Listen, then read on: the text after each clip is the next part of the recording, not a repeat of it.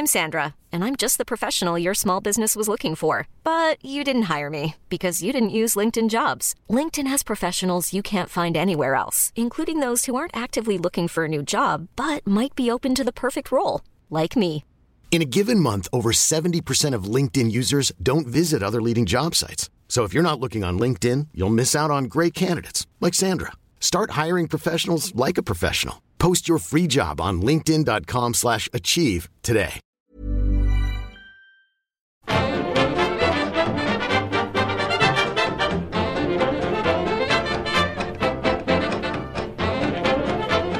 Buenas, amigas y amigos. Bienvenidas, bienvenidos una semana más al podcast Reload, programa sobre videojuegos que hacemos desde anightgames.com. Lo hacemos. He hecho un poco de menos Twitch, ¿eh? Porque. Joder, aparte de estar ahí con más gente con el chat y hacer un poco más el cafre, también se echa de menos lo de veros, Víctor, Marta, con la webcam. Ya, ¿Qué tal? ya, ya. Yo ya os lo dije, deberíamos eh, grabar mm, mientras hacemos llamada por, por Skype. O sea, que vale que nos vamos a ver en pijama o nos vamos a ver más defenestrosos de cuando. O sea, que cuando hacemos directo. Pero aún así, yo qué sé, está guay eh, el feedback de las caras. Ya, totalmente. Nada impide tener la webcam aquí, más allá de la privacidad, que ya me dirás tú. De verdad, deberíamos hacerlo. Eh, será una innovación para, para próximos programas. Pero Twitch no está en su mejor momento. ¿Visteis ayer que petó? De, No. pero técnicamente, quieres decir. O sea, que algo falló. Bueno, no. Hombre, sí. Pero que no, no, no sé si está aclarado esto. Ayer por la tarde, desde luego, no, no supe encontrar las explicaciones que sin duda requería el asunto. Pero desde España no se podían ver los vídeos. Se podía acceder a Twitch, se podía ver incluso clips y vídeos almacenados que no estaban en directo, pero los directos no funcionaban. Error 2000, creo que daba. Joder, y- el, efecto, el efecto 2000. Llegó tarde, Sí. pero. sí, al final, al, al final sí. Se llegaron a publicar algunas noticias en periódicos, ¿eh? de que por una orden de un juez habían bloqueado los dominios .tv, algo así que no acaba de encajar con lo que realmente pasó, pero pero si usabas un VPN funcionaba perfectamente. Vaya, era algo de España y era algo, por lo tanto, eh, en principio relacionado con Movistar, Vodafone, Orange, Astel, con todas las operadoras de aquí en realidad. Y fue bastante bestia durante un, un ratito. Yo me imagino, cuando pasan estas cosas, me quiero imaginar a Jeff Bezos en su casa, que se le está quedando sin móvil, sin batería el móvil, y va como con el cargador buscando un enchufe para donde ponerlo, pero no encuentra ninguno libre, y entonces pues ve varios cables enchufados y dice, bueno, voy a qui- quito uno de estos un momento y lo tal, y, de- y es el, el cable de Twitch. Y de pronto desconecta Twitch para enchufar su móvil, sin querer. Ya, puede pasar, es verdad. ¿Ibas a decir algo, Marta? Perdón. No, no, yo antes de que, de que Víctor buscara una, una explicación totalmente plausible, simplemente iba a decir que una pena que no fuera en todo el mundo lo de la caída, aunque fuera un par de minutos, que así descansaban los streamers, tío, que, que trabajan mucho. Yo ya estoy obsesionada con eso. Que estuve en una charla sobre la autoexplotación de los streamers hace, hace unos días y, y pobre ticos, joder, que falle Twitch y se vayan ahí, yo qué sé, a vivir la vida. Esto es como- es peor, ¿eh? Es peor. Porque Ya. tienes que estar igualmente pendiente de todo. O sea, genera ansiedad sin... ya te digo yo que Ibai, por ejemplo, que el pobre acababa de empezar justamente eh, su primer directo de 24 horas, no, no apagó el ordenador y se fue a dar un paseo, ¿eh? Cuando, cuando pasó eso.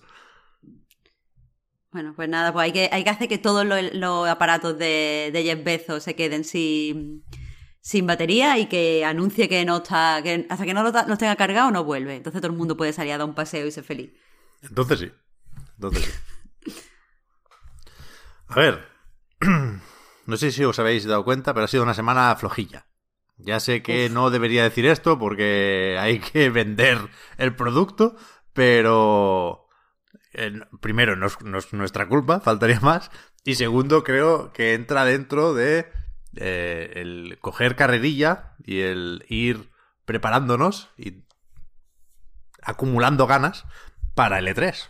Porque bueno, falta menos de un mes, ¿eh? Esta semana hemos cruzado el 12 de mayo, que es el momento en el que quedaba un mes para el E3. Del 12 al 15 hablaremos un poquitín de eso, pero precisamente porque las compañías se reservan los anuncios, pues nos van dejando caer informes financieros y poco más. Ni siquiera en el juicio de Epic y Apple parece que ha... Bueno, no sé, no, no, no han salido muchas noticias. Siguen las crónicas, siguen los abogados preguntando, pero yo no, no ha pasado nada gracioso, desde luego, porque de eso sí que nos enteramos rápido. Y, no parece que se esté moviendo mucho el juicio, ¿no? En general. Mm, o sea, cosas graciosas, graciosas. No han pasado tantas. Ha habido un par de highlights que, han estado chulos. Como cuando hablaron, no hablaron de salchicho, pero sí hablaron de. El plátano. Del disfraz de plátano. Ay, del banana ese, sí. El banana desnudo. Y, lo, y, lo de, y lo de cuando estuvieron intentando definir lo que era un juego, ¿eso, eso fue la semana pasada o esta? Sí, eso lo hablamos eh, cuando el directo, que, que, bueno, que si fuera por lo que dice esta peña que son los, los juegos, no jugaríamos a nada. No, pero ha, seguido el debate, ¿eh? porque creo que esta semana ha sido lo del Roblox, que no es un juego que es contenido.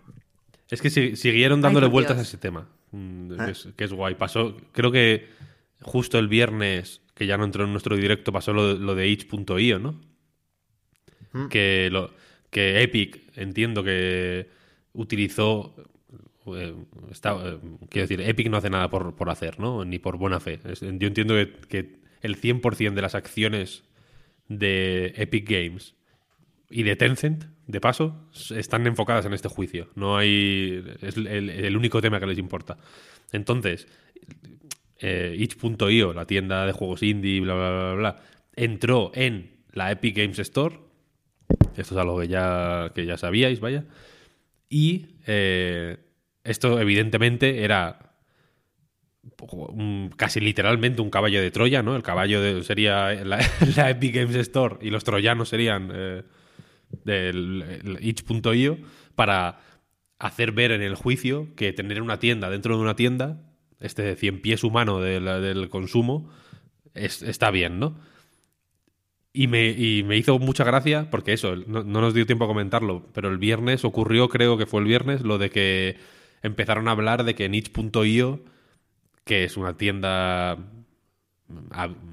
100% abierta, ¿no? Que todo el mundo puede subir eh, lo que quiera, hay muchos juegos acojonantes, es una tienda fantástica, pero hay mucha morralla, hay mucho juego de contenido mm, sensible y moralmente reprobable y como lo quieras llamar, ¿no? Y, y entonces desde Apple eh, comentaban que en, que en itch.io hay, hay cosas tan ofensivas que no se pueden ni comentar en el juicio. No se podían ni hablar de ellas en alto. Sí, sí, sí. Eh, no pueden presentarlo como prueba porque. Porque es horrible. supera, vaya. es demasiado, no, puedo. Señora jueza, créame, no quiere verlo. Señora jueza, pero, yo, no, así lo mejor yo no voy a decirlo con mi boca.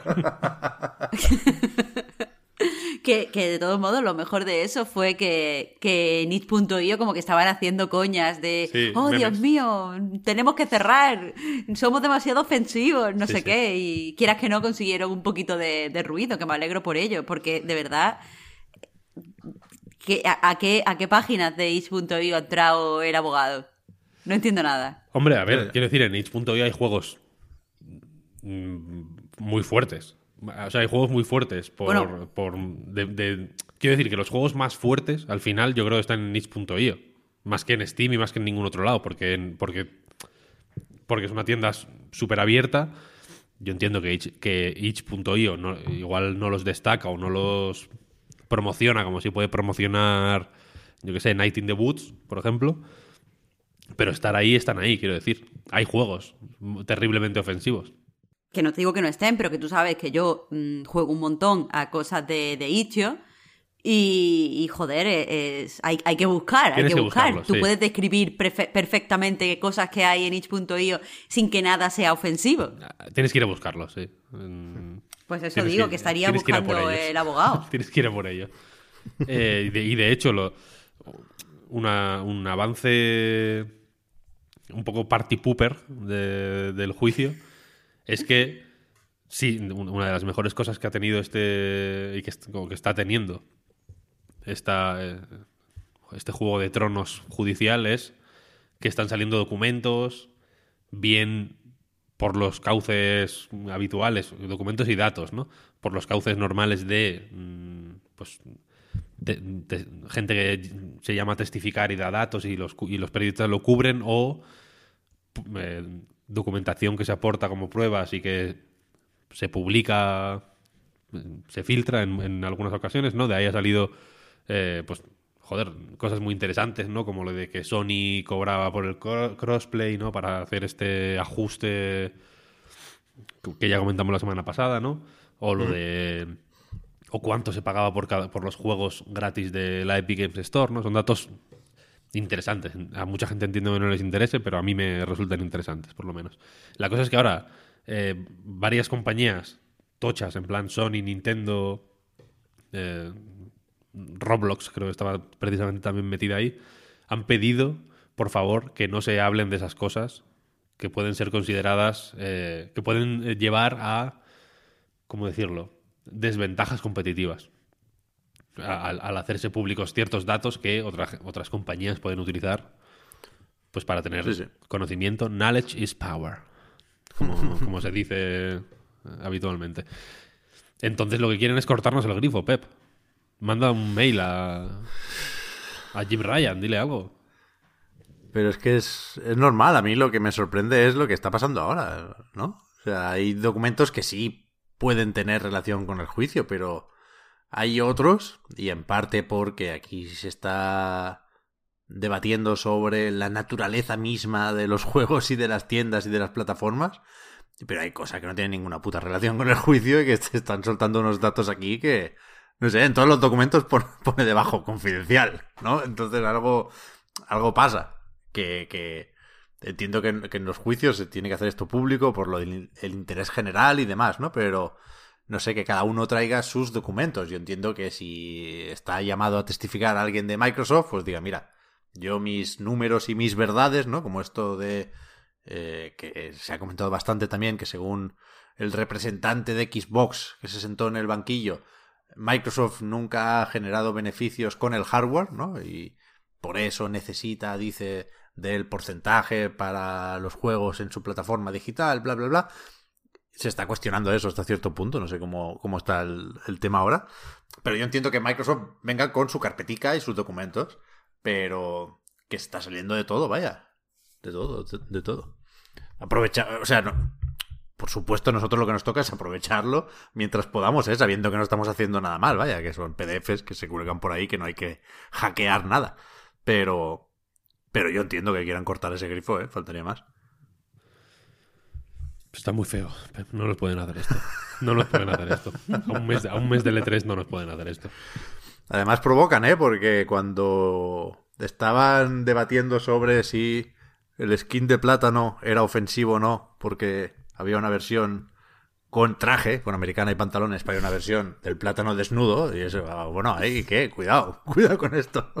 Eh, al día siguiente me metí un ratico al Fortnite, que lo vamos a hacer, y a- había como un banner que era la, la tienda de verano o algo así. No, no- no sé, supongo que ven- vendrán unos cuantos objetos relacionados con las vacaciones. Y está el plátano en bañador. Que creo que es el plátano pelado, claro. Ojo, si, no, si entramos ahí, en el juicio, entremos bien. Un plátano no está desnudo si tiene la piel. Pero, a ver, tú lo que dices que en el bañador no tiene la piel de plátano, pero tiene un bañador. Claro. Entonces, Que yo pero sepa, no hay un skin que sea el plátano pelado sin nada. Hay un plátano zombie, que ahí, ahí eso podríamos mirarlo. Pero yo creo que el, que el plátano, el, el pili más famoso, tiene piel, con lo cual no enseñaría partes íntimas Hombre, ahí. tú estás. Claro, y teniendo desnudo, en cuenta, Pep. un momento, un momento, que, que- que estamos dejando un matiz. ¿El plátano es macho o es hembra? Porque Ah, quiero no decir, tiene bañador, pero si no tiene parte de arriba y Es hembra, según Instagram eso es ofensivo. Es que No- mm, no- esto, no esto nipple. es cuestión de matices. No nipple. El, O sea, tú, tú- tú piensas que tú estás desnudo, sin ropa, aunque tengas piel también, técnicamente. Bueno, pero estamos hablando de otro tipo de piel. Quiero decir, cuidado. Para ponerse el bañador se quita la piel. Claro, ¿Esto es una es pregunta que o es hay- una...? Objection. No, no, lo, afir- lo afirmo. No, pero quiero decir, entonces, si, si lo que están diciendo aquí en el juicio eh, es como ellos dicen, con lo de la piel, entonces mis gatos van desnudos. Pero no, porque tienen el fur. O sea, mis gatos no son ofensivos. No, no, claro que no. Pero es distinto. Claro. Es distinto. Pues no, no, con la banana es lo mismo. El hecho, si tiene la parte que no se come, entonces pero- está vestida. Ya, aquí necesitaría un conocimiento de biología que no tengo, pero es más fácil, perdóname por la imagen, Marta, pero es más fácil pelar un plátano que despellejar un gato. Quiero decir, la, ¿no? la predisposición de una piel a ser quitada nos dice algo sobre, Tú, te- tú lo que estás lo que diciendo... tiene esa piel de ropa. Lo que quieres decir es que el plátano va provocando un poco, ¿no? Como que quiere Poco sí. ser pelado.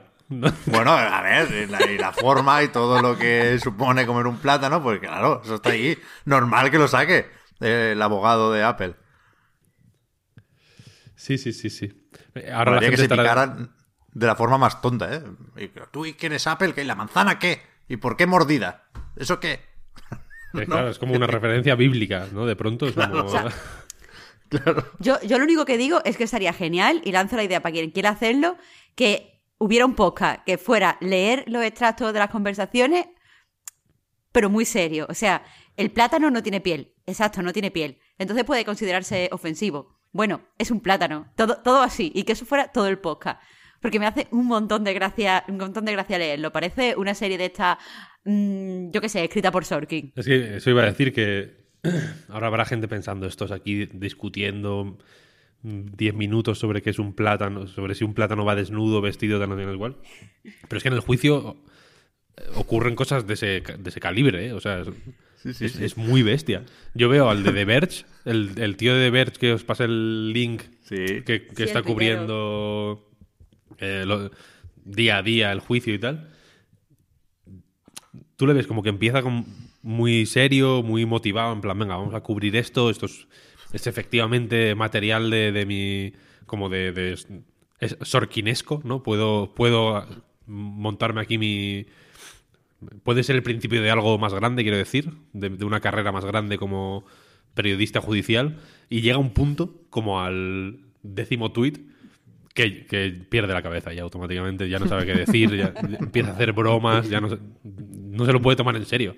Porque lo de la, discusión sobre si Roblox es un juego, es una app, o si lo que hay dentro de Roblox son juegos o son experiencias, en función de lo que ofrecen y en función de cuánto se modifica el código original y no sé qué, no sé cuál. O sea, es bárbaro. Y se tiran muchísimo rato dis- discutiendo de este de, estas cosas que bueno está guay quiero decir Dios me libre a mí de, de echarles la bronca por dar la chapa porque perro no come perro en ese sentido tampoco Eh, pero pero pero que eh, pero es muy bestia a mí o sea a mí me, me perturba que esta reflexión no, ten- no sea en positivo, quiero decir, no, no tenga un fin constructivo eh, y enriquecedor para el colectivo, ¿no? De determinar si Roblox es o no un juego a nivel filosófico,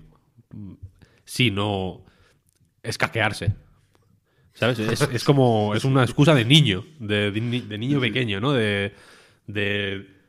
que te está explicando que con abrir el grifo y cerrarlo se ha lavado las manos.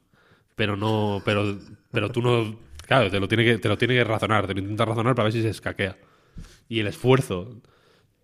eh, todo este esfuerzo retórico y. y, y, bueno, y, fin- y económico, ¿no? Porque al final esto tiene un coste de abogados y muchas reuniones para ver cómo va a ir el juicio, etcétera, etcétera. Pues me parece bonito también.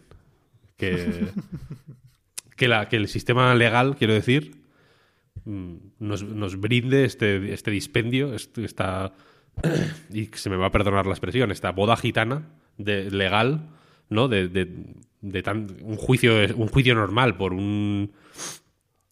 Quiero decir, si yo voy, Pep, y te meto una hostia por la calle y me denuncias, nuestro juicio no va a ser tan, eh, tan extremo, ¿sabes lo que quiero decir?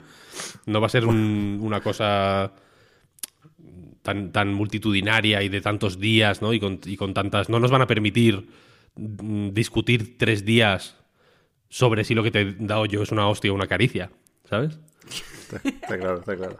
Y, y- pero esto, esto, sin embargo, no. Esto tienen aquí semanas y semanas para debatir sobre el plátano antropomorfo, sobre si Roblox es un juego. Es increíble, es increíble.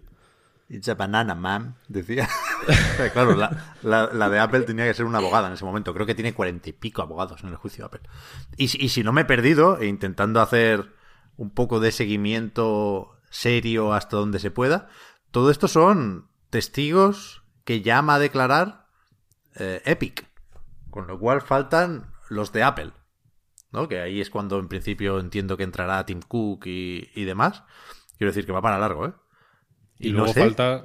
eh, No sé si está remontando, perdona Víctor, un poco Epic, ¿eh? He leído en varios sitios que la defensa de Apple está haciendo algunas tonterías. ¿Tú crees que está...? No lo sé. O sea, yo, yo- de- decían en, en Games Industry que que tiene que escalar una colina Epic, ¿no? Que, que Apple está a la defensiva y es Epic quien tiene que demostrar que algo se está haciendo mal. Con lo cual parte con ventaja a Apple porque lo que le beneficia o, o lo que defiende en este caso es mantener las cosas como están, ¿no? Que, que si están así será por algo.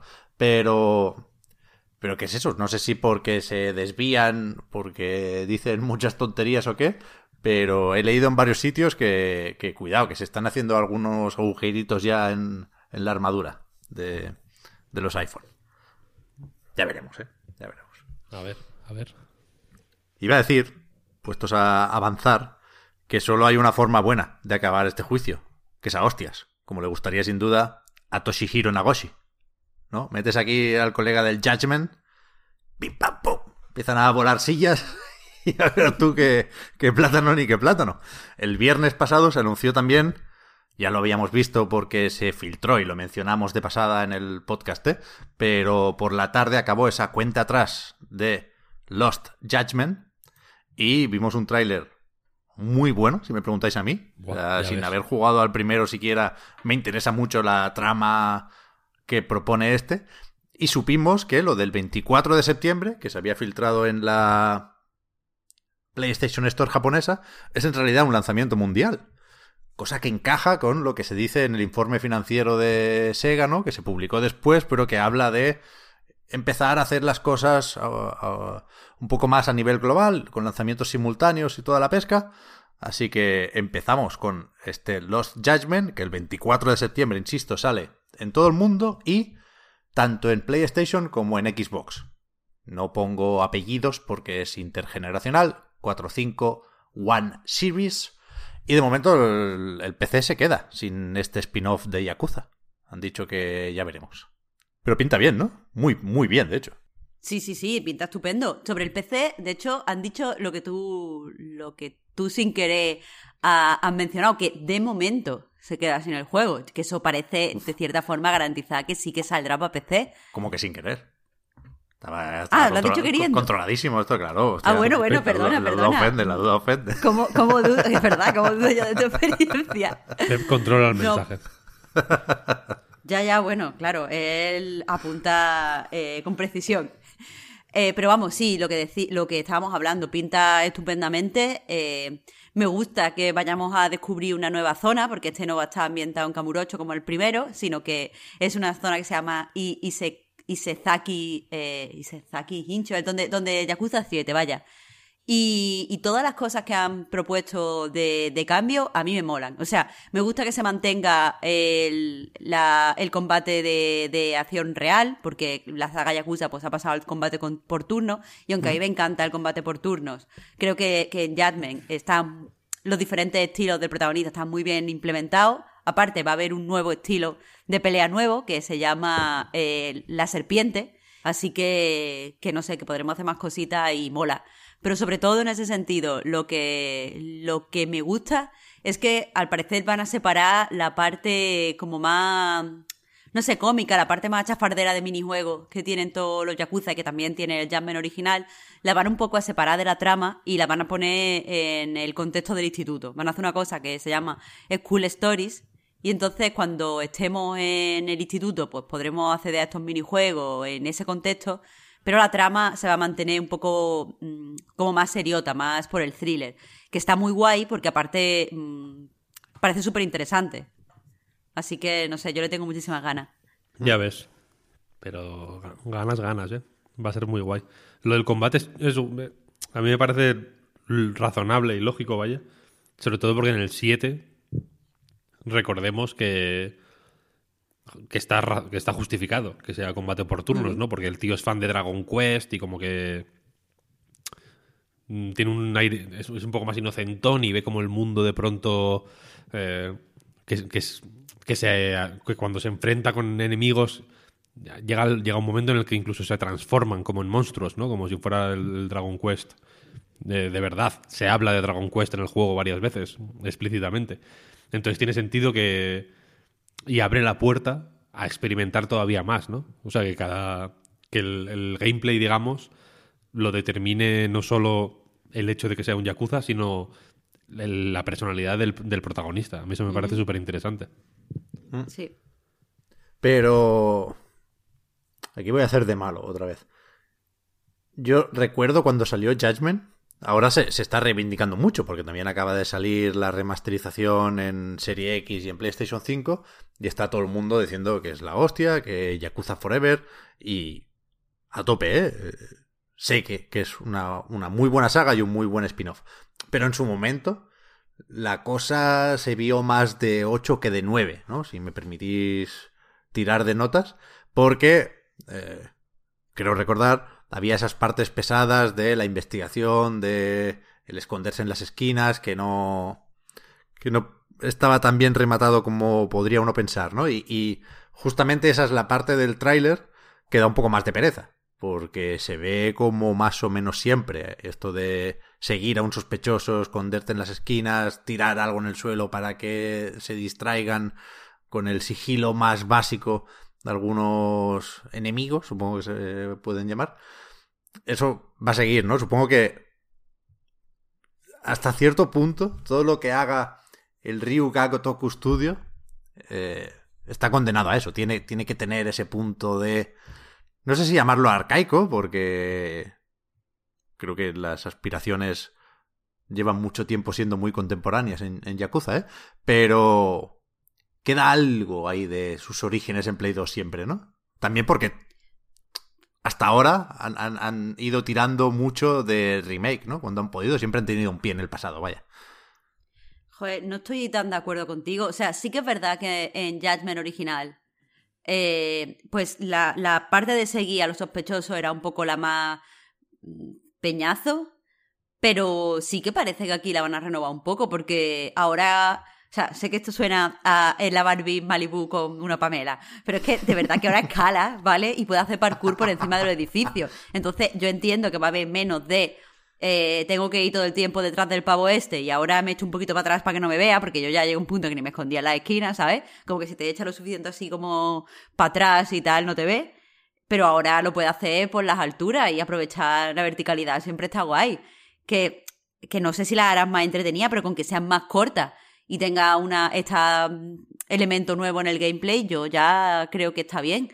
Aparte, mm, pese a todo, creo que sigue siendo un thriller.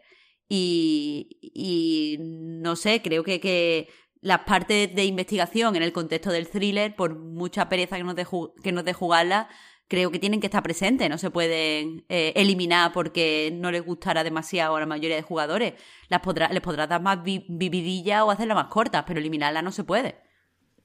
Y que, en, y que en videojuegos puedes o innovar mucho, tal como yo lo veo, o hacer juegos como churros. Y este estudio hace, hace mucho tiempo que decidió hacer juegos como churros. A costa de que las innovaciones tardan un poquito más. Eh, van llegando, pero, pero es lo que dice Marta, igual eso, mm, subirte a las azoteas a perseguir a la peña desde fuera, por así decirlo, te parece muy poco o una bobada, pero, pero yo sí que creo que puede cambiar dramáticamente la dinámica de las, de las investigaciones y de las persecuciones y de todo, vaya. Y, y, pero efectivamente es una revolución pírrica. Pero, pero a cambio, claro, tenemos un puto Yakuza o dos todos los años. Y, y no son... Y cualquiera que se haya metido en la saga Yakuza sabrá que no son juegos menores, ni pequeños, ni, ni de pronto hay uno que no tiene diálogos. No, no, no. Son todos juegos mm, masivos, apasionantes, mm, un despliegue de, medios cada vez mayor, ¿no? Y encima son muchísimos. que, es, que, es, una cosa, es un banquete auténtico, ¿no? Y, y entonces en ese sentido yo creo que se le puede perdonar o se puede entender que las cosas vayan más despacito. Aunque, aunque vaya, el, anterior. Estoy diciendo esto teniendo en cuenta que el anterior cambió el sistema de combate por completo. Cambió por completo el. Puede parecer una, otra, bobada, vaya, pero el, que el protagonista fuera tan distinto hacía que, que, las dinámicas dentro del juego fueran absolutamente diferentes. Que incluso, incluso los minijuegos que haya hacen que, que todo cambie, ¿no?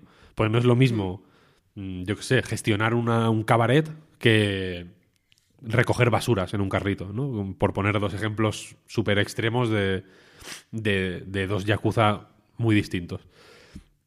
Entonces son cositas más o menos pequeñas. El juego es, pues siempre, siempre tiene la, pues un poco esta, esta, naturaleza que igual sí que es la misma que la de PlayStation 2, que dice, dice mucho de Yakuza, Quiero decir que, que, este juego que se ve ahora tan contemporáneo en PlayStation 2 fuera igual, dice mucho sobre, lo, sobre la, vista que tuvo Sega en ese momento, ¿no? Eh, dice muy poco sobre todos los demás, que hay muchos juegos que se ven viejos, lo siento, mm, habiendo sido desarrollados en el año 2020 para consolas de 2020, o 2021, perdón. Y, y dice mucho también de Sega, joder, que hayan podido sacar tantos Yakuza a, un ritmo tan bueno, tantos hasta los que no han, no han llegado a Occidente, eh, que hay algunos que todavía no, nos han llegado aquí. Eh, y que hayan mantenido la serie tan fresca, ¿no? Y, tan, y, que, y, que, y que siga resultando interesante. A mí me parece la hostia, la verdad. Sí, sí. A ver, a mí me gusta también que puedan flexibilizar un poco la fórmula con esto de darle más peso parece, ¿no? A, Judgment con esta secuela y que quien quiera, lo que decía Marta, ¿eh? hostias en tiempo real, pues tenga aquí su sistema de combate que conocía de Kazuma Kiryu y, y tenga también su espacio y sus combates y vete a saber si acabarán cruzándose, ¿no? Que es algo muy también de serie policíaca. Sería guay que que en algún momento se produjera el, crossover, más allá del cameo, ¿no? Incluso. Igual es ese, el superjuego que quiere sacar Sega en, en 2026. porque digo siempre 16? Me, me, parece un año que no existe todavía, 2026. Pero, pero en el informe financiero de Sega dice eso, que su plan maestro a medio plazo es sacar un superjuego dentro de 5 años y forrarse. Daytona USA. Plan sin fisura, vaya, es que está claro. Ha vuelto a ganar Sega. Eh, vale, a partir de aquí. Creo que voy a tener que hacer eso de preguntar en voz alta si las noticias que vaya mencionando son importantes o no. Lo discutimos rápidamente entre nosotros y en casa o en el coche, queridos oyentes, decís también la vuestra. Pero a veces pasa esto que, que, no esperaba que se hiciera una cierta bola de nieve a partir de unas declaraciones o de unos hechos que yo creo que no tienen mayor importancia, ¿eh? pero se ha hablado mucho, por ejemplo, de lo que dijo Herman Hulst en una entrevista para Wired. Bueno, una entrevista. Era un artículo con declaraciones de varios jefazos de Sony. ¿eh? Estaba Jim Ryan diciendo lo suyo, que en este caso era que están intentando solucionar los problemas de stock, evidentemente, aunque también escuchábamos esta semana que la cosa puede ir para largo. De nuevo, no, no se van a petar las estanterías de las tiendas en semanas ni unos pocos meses. Esto va a costar. Eh, estaba Ted Price por ahí también. Estaba Mark Cerny diciendo que eh, los juegos que ya han salido o que van a salir dentro de poco están tirando más de ray tracing de lo que él imaginaba. Se congratulaba por ello.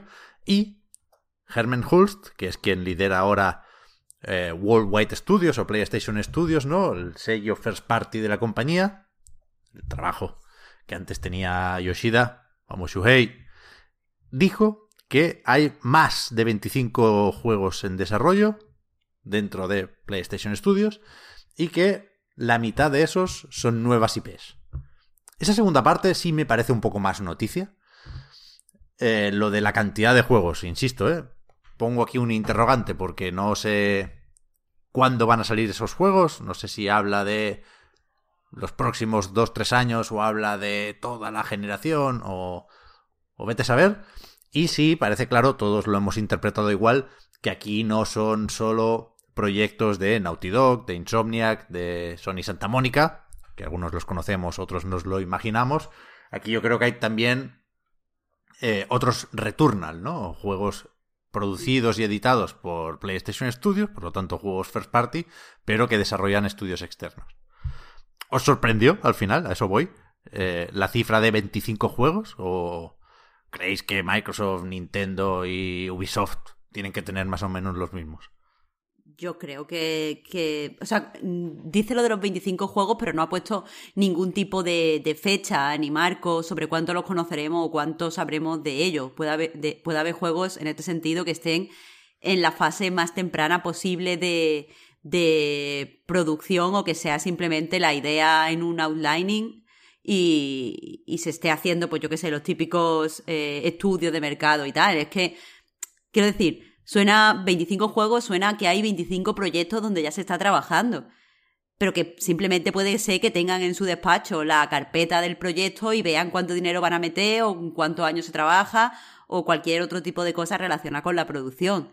Entonces, 25 para lo que se entiende que va a ser eh, la generación o parte de, de la generación de PS5, porque esta idea de que tienes muchos juegos y que se está invirtiendo silenciosamente, como ya, ya hablamos en el recarga Pep, es algo que ha dicho con anterioridad Jim Ryan, a mí me parece una cifra eh, buena, pero coherente y, y natural. Es que, o sea, 25 juegos en el plazo de una generación no son tantos y de esos además no tienen por qué salir todos o, no tienen que salir todos en los primeros tres años.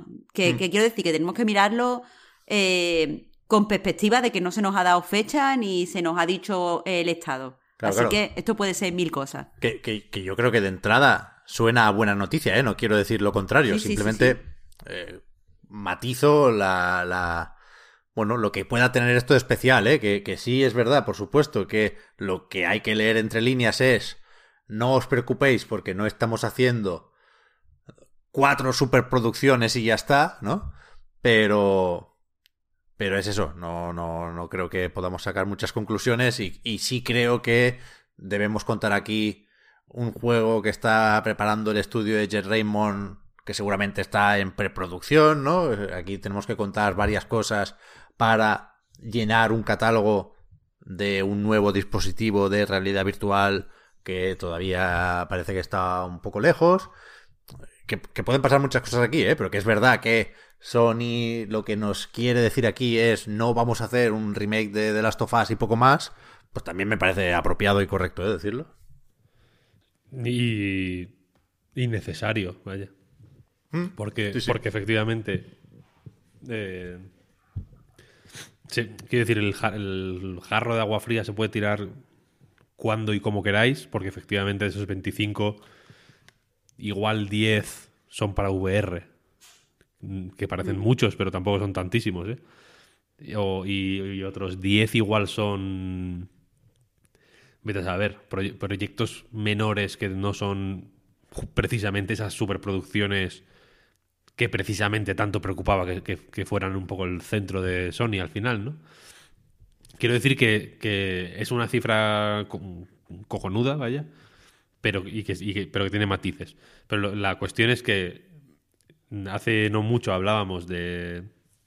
de.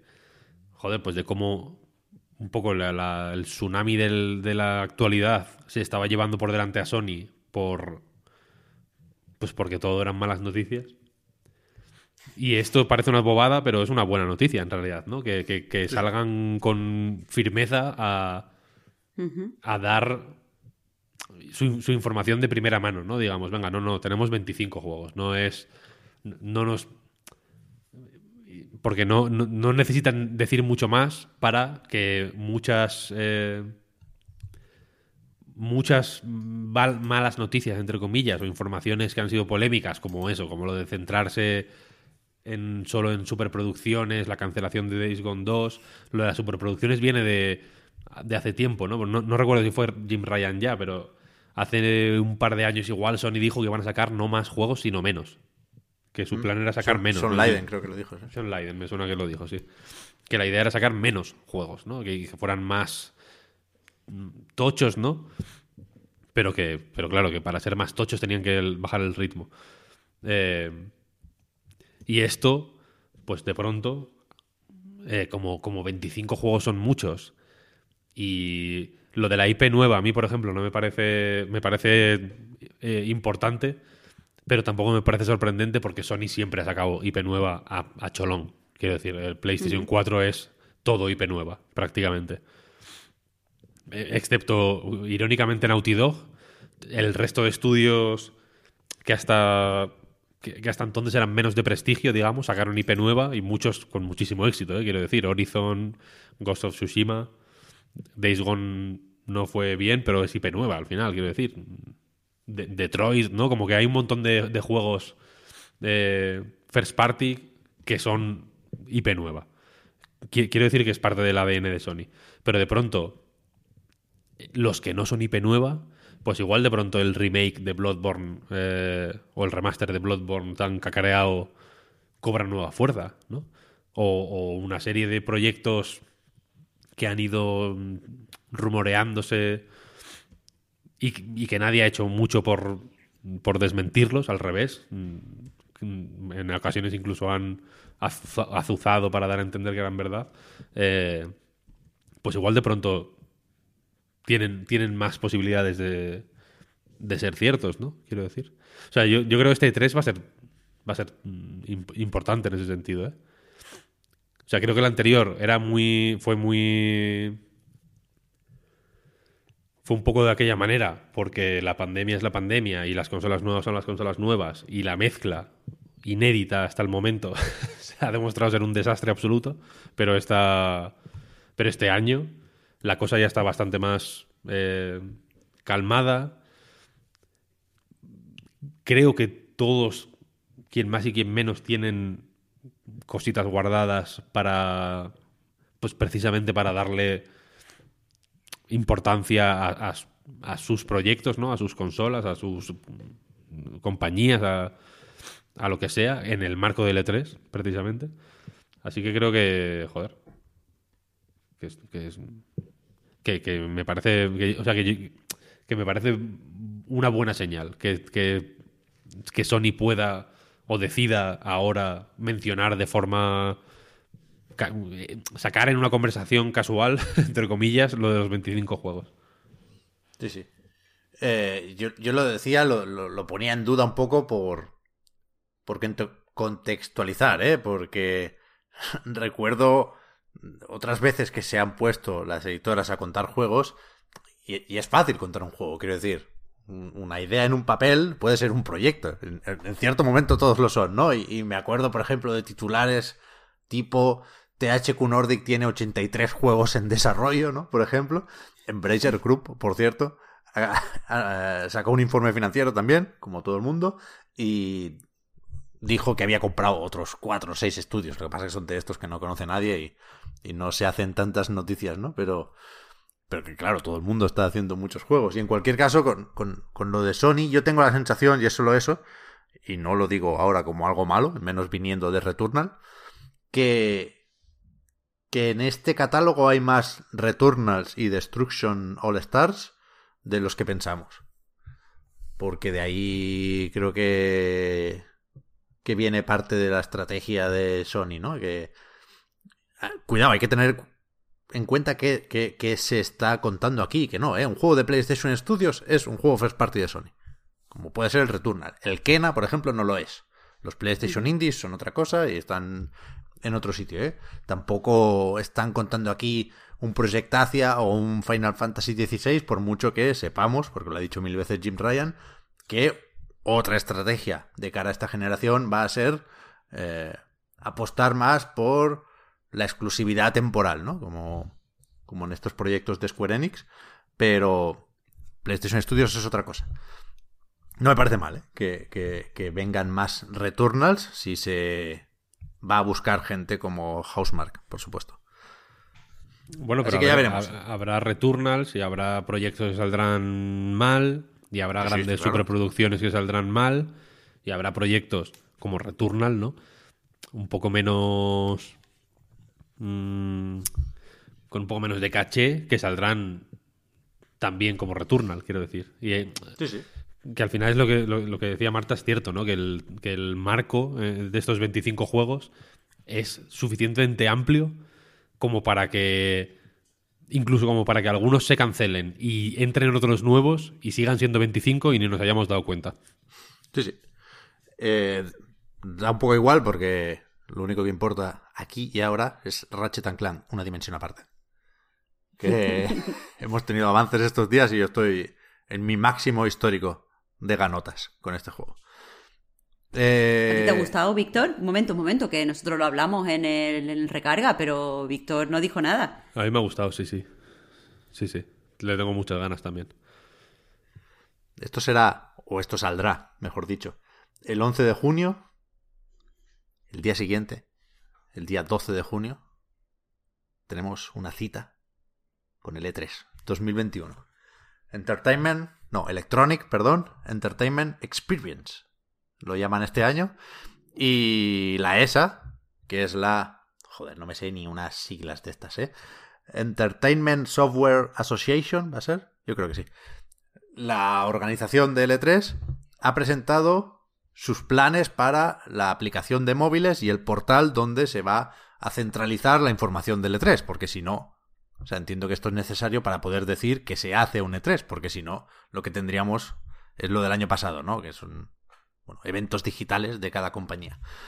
Entonces, aquí han dicho que la aplicación, más allá de intentar darle a todo esto un, un empaque de canal o programa de televisión, ¿no? Eh, tiene sus presentadores, habrá sus entrevistas entre presentaciones y por supuesto se emitirá pues lo que sea que haga Nintendo, ya veremos si un directo o no, la conferencia de Microsoft y las otras muchas que todavía no tienen fecha ni hora, pero no, no pueden tardar mucho más, porque insisto, falta menos de un mes.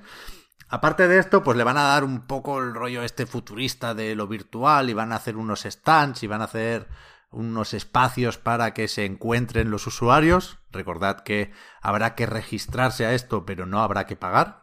Se llegó a rumorear en, cierto momento. Y con esto de los espacios no, no se refieren a foros, porque también habrá foros y se mencionan aparte. No, sé si tendremos un avatar que se pueda controlar, ¿no? Porque es que si no, ¿cómo funciona un, un lobby o un espacio, un punto de encuentro más allá de intercambiar opiniones en, en, texto. Igual si nos meten un Hub Hotel o un Second Life o un PlayStation Home. No tengo muchas referencias en este tipo de experiencias, perdonadme. Pero la cuestión es que no han enseñado. Han dicho, estamos haciendo esta aplicación. Eh, si te registras como medio, en principio podrás ver qué hay ahí una semana antes. Si te registras como público, se activará esto, ya digo, el 12 de junio. Pero yo no, bueno, no tengo muchas esperanzas puestas en esto. ¿eh? Entiendo que es algo que hay que hacer para poder darle cierta forma al evento. Pero yo cuando toque lo de Microsoft me voy a ir al canal de YouTube de Xbox o al Twitch y, lo, lo, pincharemos de ahí, ¿no? No, sí. no creo que siga el E3 con su aplicación. Vaya, más allá de curiosear lo que, lo que puedan meter, ¿eh? O igual podemos hacer un gameplay. Gameplay del, de, la aplicación. Ya, Un, un minijuego que sea intentar conseguir todos los datos, todas las cuentas registradas en, en la base de datos de la ESA, ¿no? Bueno, o, o Swag Hunters, mi, mi proyecto más ambicioso hasta el momento, igual se puede hacer en un entorno virtual de pronto. Es verdad, es verdad. Cuidado con esto. Habrá que ver la letra pequeña de lo que implica registrarse aquí. No solo por, por eso de la filtración de hace unos años, ¿eh? sino porque cualquiera que haya estado en un E3 o se haya registrado, eh, sabrá que, que la bandeja de entrada cambia completamente. Hay un antes y un después. Sí, sí. Y a, y a O sea- mal, ¿eh? No, no a bien. Sí, sí, te empieza a llegar de todo, de todo.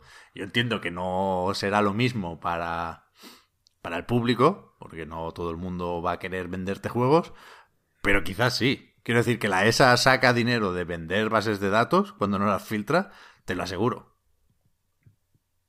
Con lo cual yo no, no, no voy a decir que me lo pensaría, yo lo voy a hacer, yo de hecho estoy apuntado ya, pero, pero cuidado. Es que igual si meten newsletter, igual te suscribes a 800 newsletters de golpe, ¿eh? Sin darte Ya, cuenta. Eso hay que, hay que mirar la letra pequeña.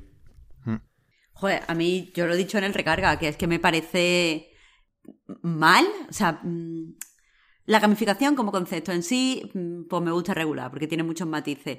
Pero, pero joder, eh, el hecho de que piensen que necesitan gamificar la app, eh, no sé, o sea, por un lado, como, como prensa, lo que pienso es, eh, joder, aquí hay mucha gente que está trabajando, que estamos trabajando, ¿para qué, qué necesidad tienes de meternos lo que normalmente se hace con la gamificación, que es meterte tres logros, o sea, habla con no sé quién, eh, asiste a más de tres conferencias, que es ridículo. Vota tu juego más pero- esperado, pero esto es lo, es lo puto máximo.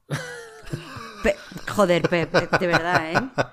De sea, verdad. Eh, A mí me vale todo Y- con tal de poder hacer la broma de que alguien, una persona, objetivamente va a ganar el E3 este año. ¿Quién ha ganado el E3? Pues ni Microsoft, ni Nintendo, ni Ubi, ni hostias. Cyber Shadow 427. Toma ya. Tu no, puta no cara. puedo, es que, es que no puedo, no puedo. Y, y- y, bueno, la infantilización, como, ¡buah! Necesitamos que la gente participe. ¿Cómo creamos engagement? Con jueguecitos de mierda. Y es como, mira, pero si, si, ya, si ya tienes un montón de atención, si la gente va a utilizar tu hashtag para hablar, ¿qué coño de engagement quieres con, con, con encuestas o con logro? ¿O qué quieres que la gente comparta? He, he desbloqueado el logro de no sé qué en la app de E3. Es que, yo qué sé, es que me parece infantil, me parece un poco ridículo y seguro que tiene su, su vertiente perversa, porque la gamificación siempre tiene su vertiente perversa. Que aquí hasta que no la vea, pues no la sabré. Pero yo ya voy con la mosca detrás de la oreja. Porque evidentemente eh, no meten todos esos sistemas y los diseñan si no quieren algo que no haríamos, o sea, que hagamos algo que no haríamos de normal. O sea, Sí, yo- que no estoy a tope con eso. a mí ¿Y un me- descuentito en Merchant? Ah, Oh, 20%. La tienda de Camisetas. meter por el culo. cuidado con la tienda de camisetas del E3, que es lo primero que hay en la puerta del E3, ¿eh? 20% Cla- en un una- clásico. Una, camiseta de, con Ryu haciendo una Duken. Claro. Evidentemente la quiero. I want. I, I play an expert. No, pero lo que dice Marta es verdad. Si, Very hard. si quisiera. Si, o sea, si, si no quisieran que. Esa es la clave para mí. Que si no quisieran que hiciéramos algo que no, que no haríamos de normal, no montarían tanto tinglao. Entonces, no sé. A mí, a- o sea, yo entiendo que no soy ya el público de estas, de estas mamandurrias, vaya. Pero. Pero vaya. Sí, pero es que, ¿qué van a hacer si no, eh? Yo, yo, yo creo que es que. Al final, por narices, es una chorrada lo del evento digital. Porque es. Es difícil, ¿no? Si no hay un punto de encuentro. Al final va- vas a tener que tirar de otras plataformas, a eso me refiero, ¿no? ¿Por, por qué el evento se hace donde tú dices y no en Twitch, que es donde en, en realidad está ocurriendo, ¿no? Pues tienes que, darle este envoltorio y este empaque que, que, insisto, me sorprende que no sepamos cómo es, ¿eh? Porque lo único que hay es una foto, un- unos pocos iPhones y, un logo de L3 en la pantalla de login.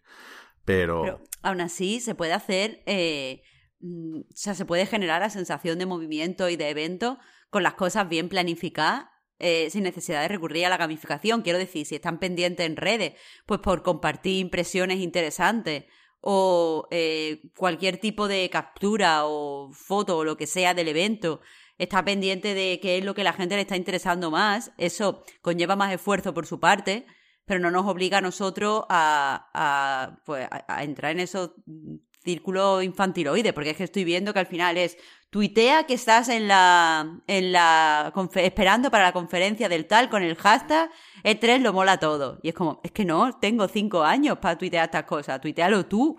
Entonces... Que lo tuitee tu puta madre. Ya, ya, ya sabemos quién no va a ganar el E3, Marta. Pues no sé, tú misma. Con esa, con actitud, no, ¿eh? Marta. No sé. Supongo que nos podremos quedar y a ver si lo hacen medio bien, ¿eh? que supongo que sí, con lo que va a tener esto de, medio, ¿no? Al final, para retransmitir, se van a convertir en un medio durante una semana. Han pillado a Greg Miller y compañía y harán sus entrevistas, habrá sus invitados especiales, todo el mundo dirá que juegan mucho en casa, ¿no? Y que estos días con la pandemia, pues la Xbox les ha salvado la vida prácticamente. Y será un paripé, pero pero no sé, es que mejor que lo del año pasado tiene que ser. Porque. O sea, la, cuestión es que. A ver. me estáis metiendo en una espiral de negrura, no quería. Hoy quería ser optimista forever. La cuestión es que no, es un evento el E3 este año. Lo pueden llamar evento y pueden montar un eh, Second Life con platós y con stands y con y, con un puto holograma de Michael Jackson cantando thriller en el centro, o lo que quieran, pero no es un evento.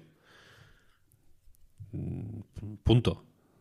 ¿No? Estoy de acuerdo, estoy de acuerdo. Es una, es una, es una historia. No se puede hacer. Y, dos años sin E3 no se lo iban a permitir esta gente. No, pero, pero, había dos opciones, que era optar por una presentación eh, cómoda, sobria, accesible, eh, que que permitiera a, tanto aficionados como a profesionales acceder a la información que desean de manera ágil y, sencilla y clara, que, para mí es una aproximación que encaja más con mi forma de, de aproximarme a este tipo de, historias digitales, o podían hacer un, que los avatares van a bailar, Pep que los avatares van a bailar, que va a haber un mm. concierto seguramente. ¿Tú crees que habrá micropagos? lo, de pagar no se lo pudo inventar Video Games Chronicles. Es que me da igual que no haya micropagos, ¿no? Simplemente el, el momento...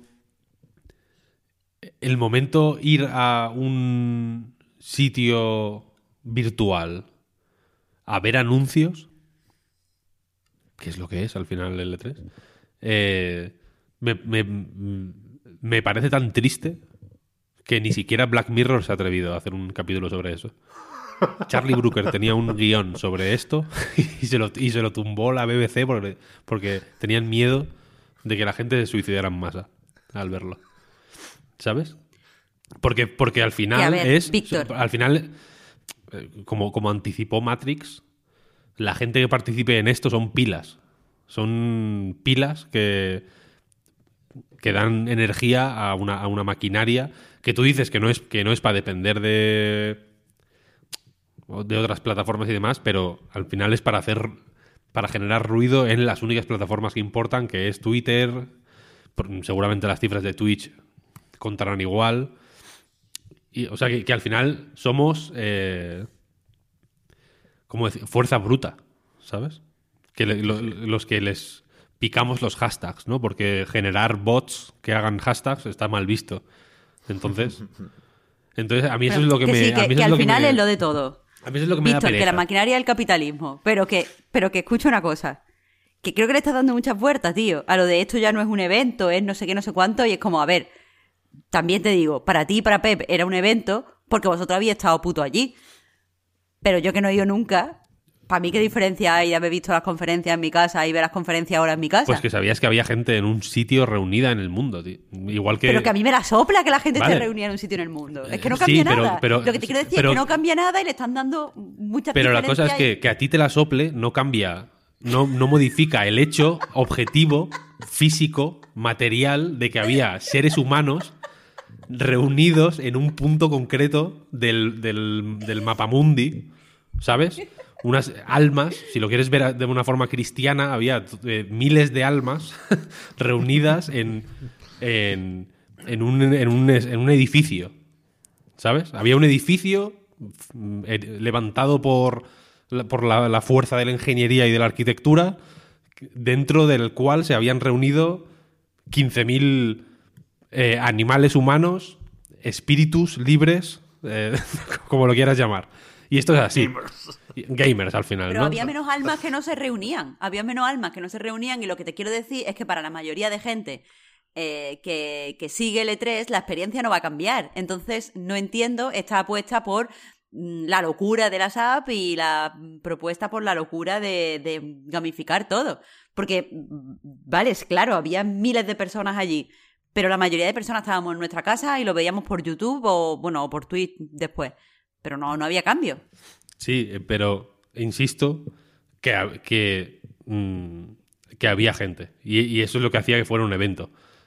Porque se formaban dentro del, dentro del espacio una serie de dinámicas que, que afectaban a toda la a, a- toda la cadena, ¿no? La forma en que la que se presentaban eh, los juegos, la forma en la que se gestionaban los calendarios, la forma en que esto afectaba a por, por no irte más lejos, ¿no? A la economía local, porque, joder, los hoteles mm, desde tres meses antes estaban al 100% por L3, no por otra cosa.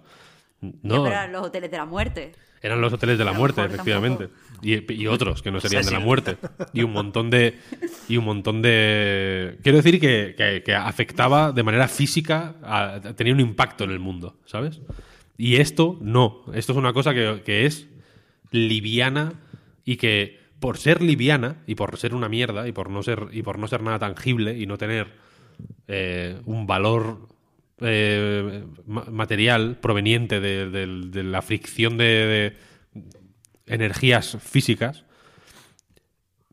yo personalmente optaría por presentarlo todo de la forma más liviana y más sencilla y más legible posible. Un entorno virtual no es una cosa ni legible, ni clara, ni, ni simple. Va a dar problemas, va a ir mal. El 35% de la conversación va a ser quejas sobre que no pueden meterse en el puto mundo virtual.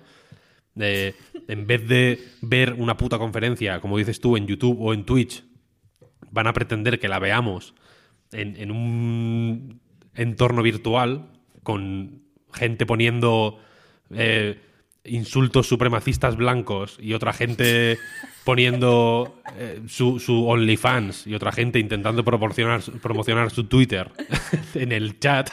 o sea que es, es una locura. Es lo es el es un tipo de barroquismo grotesco que, que para mí va en contra de, de lo que tendría que ser un evento profesional, vaya. Entonces, Ahí está. me resulta. mm, con- me, me resulta eh, raro. Creo que es. Que es y, creo que le- y creo que es un poco la versión. La, la- la mutación extrema de los bandazos que ha ido dando el L3 al intentar meter a Peña, básicamente, ¿no? Porque, porque recordemos, la cosa fue mal por motivos mm, ajenos a la, a la organización. Pero los planes para el E3 2020 eran acojonantes. Sí, sí, sí. Acojonantes, pero de, de volverte, de volverte loco. Que os recuerdo. Quiero, quiero sacar a colación, quiero sacar aquí a la palestra para. mm, para que cualquier, cual- cualquiera que piense que la ESA hace algo de, buena fe o que, o que son de alguna forma genios de la organización de eventos o lo que sea, que una de las propuestas para el E E3 2020 era lo que habían llamado Qtainment, que era básicamente clowns contratados para darte la puta brasa y venderte el último DLC del Call of Duty mientras estabas haciendo cola. Es una mezcla de Q, la, la palabra en inglés de, co- de cola, y entertainment. Qtainment. Es, esa, esa idea esa, esa idea te la sacan en Silicon Valley, por ejemplo, la serie de HBO, o en cualquier cosa así eh, cómica. Y es la típica mierda. O, o es, un- es una idea de Nathan for You. Para, para la gente que haya visto Nathan for You. Es una idea tan catastrófica y tan ridícula que parece sorprendente que te la, que te la propongan en serio. Y sin embargo, era de una de las propuestas que estaban en, en, en firme puestas en el- para el E3 2020. Point. Pasada limpio ya. Casi mejor Sí, que no sí, se yo- hiciera. Yo, yo iba a negar la mayor por eso, ¿eh? Porque aunque yo creo que la app va a estar más o menos bien, una apuesta arriesgada, ¿no? Meter mi ficha de optimismo aquí, no me lo esperaba ni yo. Pero yo, yo creo que la app puede estar bien. En cualquier caso, creo que eh, el, el debate no, no es ese, es que, cuidado. Por eso es importante que digan fechas, creo yo, porque no sabemos si las conferencias van a estar dentro del E3. Quiero decir, a falta de otra cosa, el E3 tienen que ser las conferencias. La de Ubisoft es el día 12, que es cuando empieza el E3. Ubisoft hacía las conferencias un día antes, o sí, un día antes, porque las conferencias no eran parte del E3. Cuidado, aquí hay que ir al, al- al- al papel, porque una cosa, como bien decías Marta, es lo que para nosotros desde casa es el E3 y otra cosa es lo que es el E3 de verdad, lo que pone en el contrato, lo que organiza o no la ESA. Y las conferencias no son E3, se hacían Es verdad. Dos días antes por conveniencia, porque ya estábamos todos ahí, y porque luego efectivamente se podían probar algunos de esos juegos en el E3. Pero, si la conferencia de Microsoft, pensando en lo que seguramente puede ser el plato fuerte junto con lo de Nintendo de este E3, si pasa a estar dentro del E3, si pasa a estar dentro de un paraguas de la ESA, eso es un cambio importante, porque el E3, hasta ahora, o hasta que se intentó cambiar de una forma más o menos brusca, primero con las entradas y después con esa propuesta esperpéntica para 2020 que comentaba Víctor, antes de eso era una feria para la industria, para retailers, para hacer networking, para presentar tus juegos a editoras y para la prensa y los medios también, evidentemente. Se fue reenfocando hacia el público. Y si nada cambia, o, si no se me escapa nada, este año sí va a ser un E3 90% para el público, 10% para profesionales. ¿Quién, ¿Quién se va a meter a hacer reuniones en la app del E3? ¿No? Por, nosotros igual nos descargamos algún material gráfico. No, no sé si habrá una zona para prensa ahí dentro. En principio sí, ¿eh? Pero desde luego no se van a firmar contratos en la app del E3, con lo cual ahora sí cambia el paradigma del E3. Y veremos si el año que viene, con un poco de suerte, habremos vuelto a una relativa normalidad. eh, el E3 vuelve a ser lo que era o sigue siendo lo que parece ser que quiere ser a partir de ahora. Pero, pero el, o sea, el, el melón grande es ese, no es si me van a dar puntos por usar un hashtag. Es si el E3 pasa de ser una feria de profesionales a una feria de público. Que no me parece mal, ¿eh? O sea, es un, puede ser una evolución natural de las cosas, pero creo que hay que poner ese de- debate encima de la mesa y hay que tener en cuenta eso, que antes el E3 no eran las conferencias. Y ahora parece que la intención es que sí lo sean, porque si no, ¿qué se va a hacer del 12 al 15, no? Es interesante. Esto, es- o sea, es importante para la industria, creo yo. Faltaría más. Aunque eh, no cambian las ausencias del E3. Esta semana hemos sabido también, por supuesto, Sony ya hemos dicho que no entra en, esto de la ESA, pero es que Electronic Arts, que fue quizá la primera grande que se marchó del E3 para montar su otra cosa por su cuenta, que de nuevo por conveniencia coincidía en o casi coincidía en espacio y en tiempo, ¿no? Pero ahora ni eso. El EA Play Live va a ser el 22 de julio. ¿Esto qué mierda es? Ya. ¿Y el Battlefield entonces No. ¿qué, van, qué van a hacer con eso? Bueno, en principio Battlefield se presenta en junio. Jeff Grapp decía que eso. el 1 de junio, de hecho. Ah, el 1 de junio. Eh, eh, Eso escuché yo. No, no, no está confirmado, ¿eh? Pero, pero la primera vez que veamos Battlefield, desde luego, no será en el EA Play Live. A lo mejor nos ponen más gameplay, a lo mejor aquí entra el multi y aquí la campaña. Vete a saber. Pero. Pero la conferencia de Electronic Arts es el 22 de julio. Raro, raro, raro. No sé qué esperamos ver ahí. Yo decía que si no. Si no hay gameplay de Dragon Age, ahora sí que sí, apaga y vámonos. Ya, vete a saber, vete a saber. ¿Qué tendrán? La del año pasado fue muy mala, ¿eh? Y mira que salvó un poco los muebles el It Takes Two. Pero todo lo demás necesitan anotarse un tanto esta gente y, A ver si aprovechen un poco las, las ganas que vuelve a haber de Mass Effect. Me da un poco de miedo eso. Que quieran pasar Mass Effect por delante de Dragon Age cuando sabemos que el desarrollo de ambos proyectos eh, está completado al revés, ¿no? Está más avanzado, quiero decir, Dragon Age que Mass Effect en principio. Pero la gente está a tope con la Legendary Edition, ¿eh? Hoy no lo vamos a comentar hoy porque no hemos jugado, pero sale hoy y la probaremos lo antes posible. Pero no... Eh, no sé, cuando veo la lista de compañías o cuando pienso en los anuncios de este verano, más allá de Battlefield, no sé qué esperar de electrónicas. Porque no sé si Respawn está para enseñar algo o qué. Hombre, habrá. Habrá lo que se puede esperar, yo creo, ¿no? Su media horita de FIFA, Madden, UFC o lo, que, lo que se tercie, ¿no? Battlefield. Mm, ¿Cómo se llama? ¿Knockout City se llama el juego este? Sí, pero. Un cachito de Knockout City, un cachito de un juego de móviles, un cachito del Apex y ya A está. veces me, sorprende eh, cuando me posee la maldad pura, ¿eh? Iba a decir que para entonces estarán ya cerrados los servidores de Knockout City. Hombre. Espero que no, espero que no, pobrete. Pero hemos sabido estos días que el periodo gratuito, esto se va a estrenar como free to play, pero solo durante 10 días. Después habrá que pagar y, también estará la opción del Game Pass, ¿eh? que se publica ahí de lanzamiento por estar en EA Play. ¿Cómo es la suscripción? ¿Pro? O no, o EA Play normal. EA Play, sí. Pero eso que, que, tampoco sé hasta qué punto habrá muchísimas, muchísimas sorpresas o muchísimo tiempo para sorpresas, ¿eh? Bueno, tiene el Codemasters, que habrá sacado también en julio el F1. A ver el Need for Speed, si está para enseñarlo, a pesar de que se dijo ya ¿eh? que la prioridad para Criterion ahora era acabar de cerrar Battlefield y luego ya volverán a ver qué hacen con Need for Speed. Pero vaya, tampoco quiero plantear el asunto en estos términos, pero yo creo que el año pasado Electronic Arts tocó fondo y, tuvo que rebotar de alguna forma.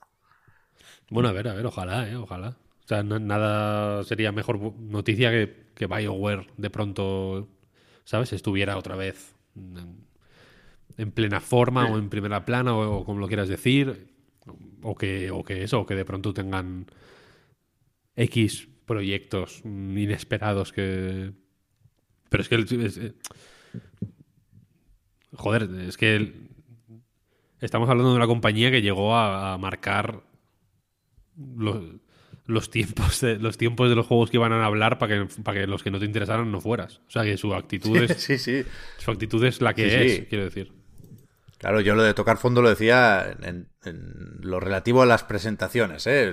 Luego sabemos, porque tenemos números también aquí, informe financiero, los ingresos van bien, los servicios y los micropagos a tope, pero es que el año pasado lo más importante fue Squadrons, ¿eh?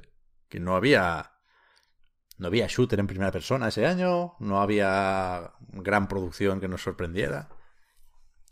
No sé, algo más, algo más tienen que hacer. Eso será el 22 de julio. También hemos sabido esta semana que la QuakeCon vuelve a ser at home, vuelve a ser digital, como se hizo el año pasado, y será del 19 al 21 de agosto. Todavía no sabemos nada más allá de suponer que estará Deathloop, porque sale en septiembre, y tiene el punto extra de interés por ser la primera QuakeCon desde la compra de Zenimax por parte de Microsoft, ¿no? Con lo cual, eh, aquí tienen que encajar más piezas. El año pasado Bethesda no hizo evento digital de ningún tipo, creo recordar, más allá de esta QuakeCon que no presentó mucho. Pero en el E3 eh, está por ver si, si se mantiene la conferencia aparte de Bethesda, que no sé yo si tiene catálogo para eso, o si se cuela algún anuncio en la conferencia de Microsoft para aprovechar y recordar que, ahora son de la familia de Phil Spencer, ¿no?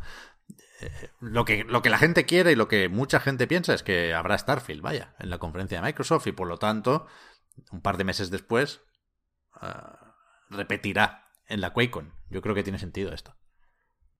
A ver, a ver. Hablando de Microsoft y volviendo a eso de no tener muy claro si lo que voy a decir es importante o no, anunciaron estos días también la celebración para el 20 aniversario de Xbox, por lo tanto de la consola original, por lo tanto de Halo, que se estrenó con, con esa máquina, ¿no? Y el 15 de noviembre cumplirá 20 años eh, en Estados Unidos, aquí llegó en marzo, con lo cual podemos preparar artículos para, para el año que viene, recordando esas primeras partidas a Death Alive 3 y a Project Gotham Racing, en mi caso, también a Halo, por supuesto. Y, y coincidía esto, yo creo que es más, bueno, no sé, más importante, pero creo que es más comentable, porque al final lo de los 20 años son un logo y unas sudaderas y unas tazas y una ilustración de Halo que mola bastante, por cierto. Pero eh, hablaba Daniel Ahmad, que es el que entiende de esto en Twitter, de un acuerdo estratégico entre Xbox Game Studios y Timmy Studio, que es el equipo, uno de los equipos de desarrollo internos de Tencent, y que no, no se especifica mucho sobre este acuerdo estratégico. A lo mejor comparten conocimiento y tecnología, a lo mejor hay algún tipo de acuerdo promocional. Podemos ver algo de Tencent en el E3, ¿por qué no? Eh, lo que no hay, parece, es un acuerdo para llevar la consola a China con Tencent, como hace Nintendo, por ejemplo, con la Switch, ¿eh? que distribuye Tencent en el mercado chino. Y, Xbox parece que la va a llevar la propia Microsoft en junio, el 10 de junio. Va a ser interesante ver porque PlayStation 5 se pone a la venta ya mismo. Este fin de semana o el lunes o ya mismo, vaya. Y a ver cómo cómo se coloca la nueva generación en, en China. Será curioso porque evidentemente vender el cacharro ya requería de una aprobación por parte del gobierno chino. Esto se produjo en diciembre de 2020, ya sabíamos que iban a llegar las consolas, vaya. Pero bromeaba el otro día diciendo que esto es como la App Store. Esto en el Game Pass o en el X Cloud te tienen que aprobar juego a juego. Tú no puedes decir el Outrider sale aquí de lanzamiento y que en China se pueda descargar como en el resto del mundo.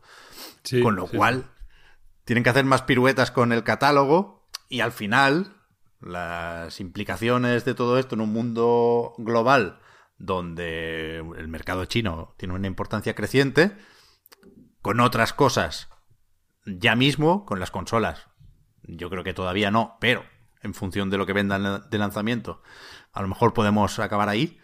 No sé hasta qué punto veremos juegos hechos para contentar a la censura china, ¿no? Como, como está pasando en otros lados.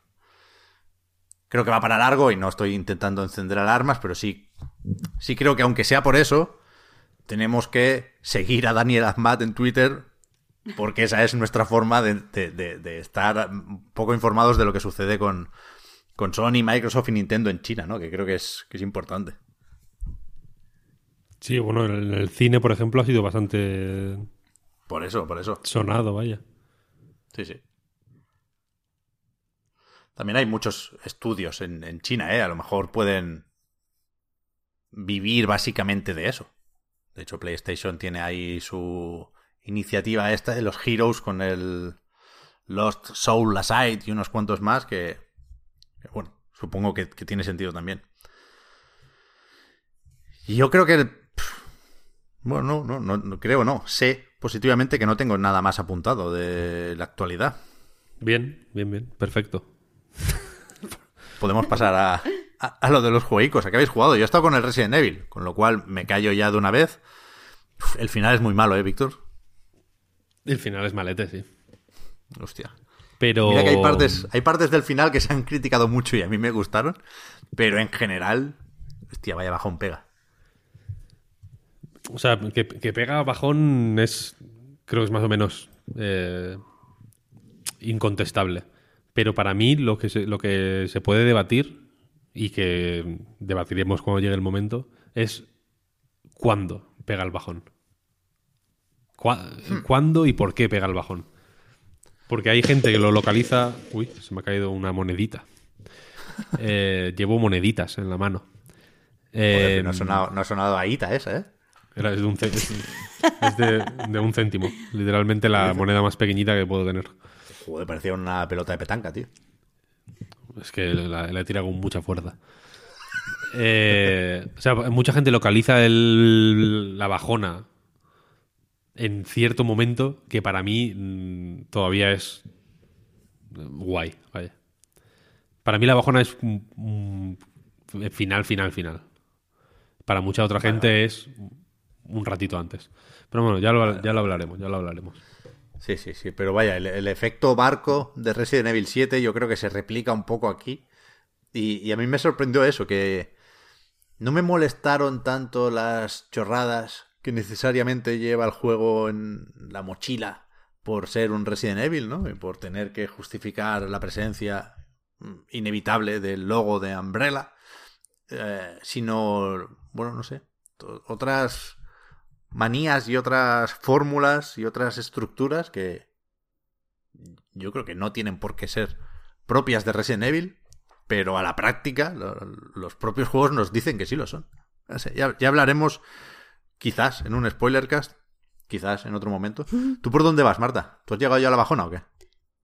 Yo no he llegado absolutamente a la bajona todavía. Me está pareciendo un juego, en el mejor de los sentidos, mamarrachote. Eh, y, y, o sea, esperaba que me fuera a gustar. eh, po- porque me diera miedo, por tenerme en tensión y tal, que es una sensación que me gusta. Y no me está pasando eso. Pero sí que, que me parece un juego súper interesante de, mm, o sea, de comentar en círculos, o sea, con gente que sepa de terror, ¿sabes? Y gente que, que haya visto mucho cine de miedo y haya leído muchos libros de terror. Creo que puede ser muy interesante en ese sentido. Ya te digo, cero bajona por ahora, pero mareo, no veas, tío. O sea, ¿Sí o el no? juego marea una barbaridad. ¿Pero eso es por el FOPO o qué? O sea, a mí me... Lo del campo de visión, yo nunca toco ahí las barritas o los sliders, ¿no? Es algo... eh, los amigos peceros ponen ahí para ver en plan camaleón, ¿no? Si puede ser 360 grados, mejor. A mí no me molestan los, los campos de visión consoleros y cerrados en general. Pero este sí me parece demasiado cerrado. Bueno, O sea, y encima aquí- es un juego sí súper oscuro. ¿Sabes? Es un juego hiper oscuro, se mueve rápido, relativamente rápido. O sea, los que tengan cine todos sí entienden a lo que me refiero. La cámara. Y, o sea, eh, que la cámara pesa poco y, y eso hace que te marees un montón. Y el hecho de que haya tantos detalles, pero con un ángulo de cámara tan cerrado, mm, a mí me marea. Aparte de. O sea, que el juego lo hace para intentar agobiarte como jugador. Correcto. Pero a mí me marea. Entonces, no, no está siendo agradable, la verdad. A ver si acaba saliendo, no sé si es cuestión de contratos con Sony, ¿eh? pero a ver si acaba saliendo un modo realidad virtual, aunque tenga que esperar a, ya digo, eh, el visor para PlayStation 5. Pero a mí me gustaría mucho ¿eh? Darle una vuelta en realidad virtual, como se podía hacer en Resident Evil 7 y merecía mucho la pena, creo yo. Sí, a mí también me molaría, la verdad. Y, a mí- a- y debo decir que me mareó un poco también, a mí. No, no fue algo tan agresivo, entiendo, pero sí que me mareó en un par de ocasiones. Claro, y tú de normal no te mareas. Yo normalmente no me mareo, ¿no? Uf, Si es que te lo que te digo, si es que marea un montón. Yo mm, lo tengo jugar súper breve y, y después tengo que absolutamente que dejar de jugar, porque muchas veces me funciona lo de hay un juego que me marea, lo dejo, pero me pongo a jugar otra cosa distinta y como que me, me recupero pronto. Pero eh, ayer lo combiné con el de Tourist, que ya te digo, es un juego en tercera persona y son pulecitos y todo es como muy brillante y es un, un juego pequeñín. Y me puse todavía peor. ¿no? Ayer me moría. Así que yo qué sé. Joder. Y aparte de esto, pues, eh, ¿a qué habéis jugado estos días? A nada. Yo he jugado unas cuantas cosas. Pues. Eh, en orden. He jugado a Gradius 5.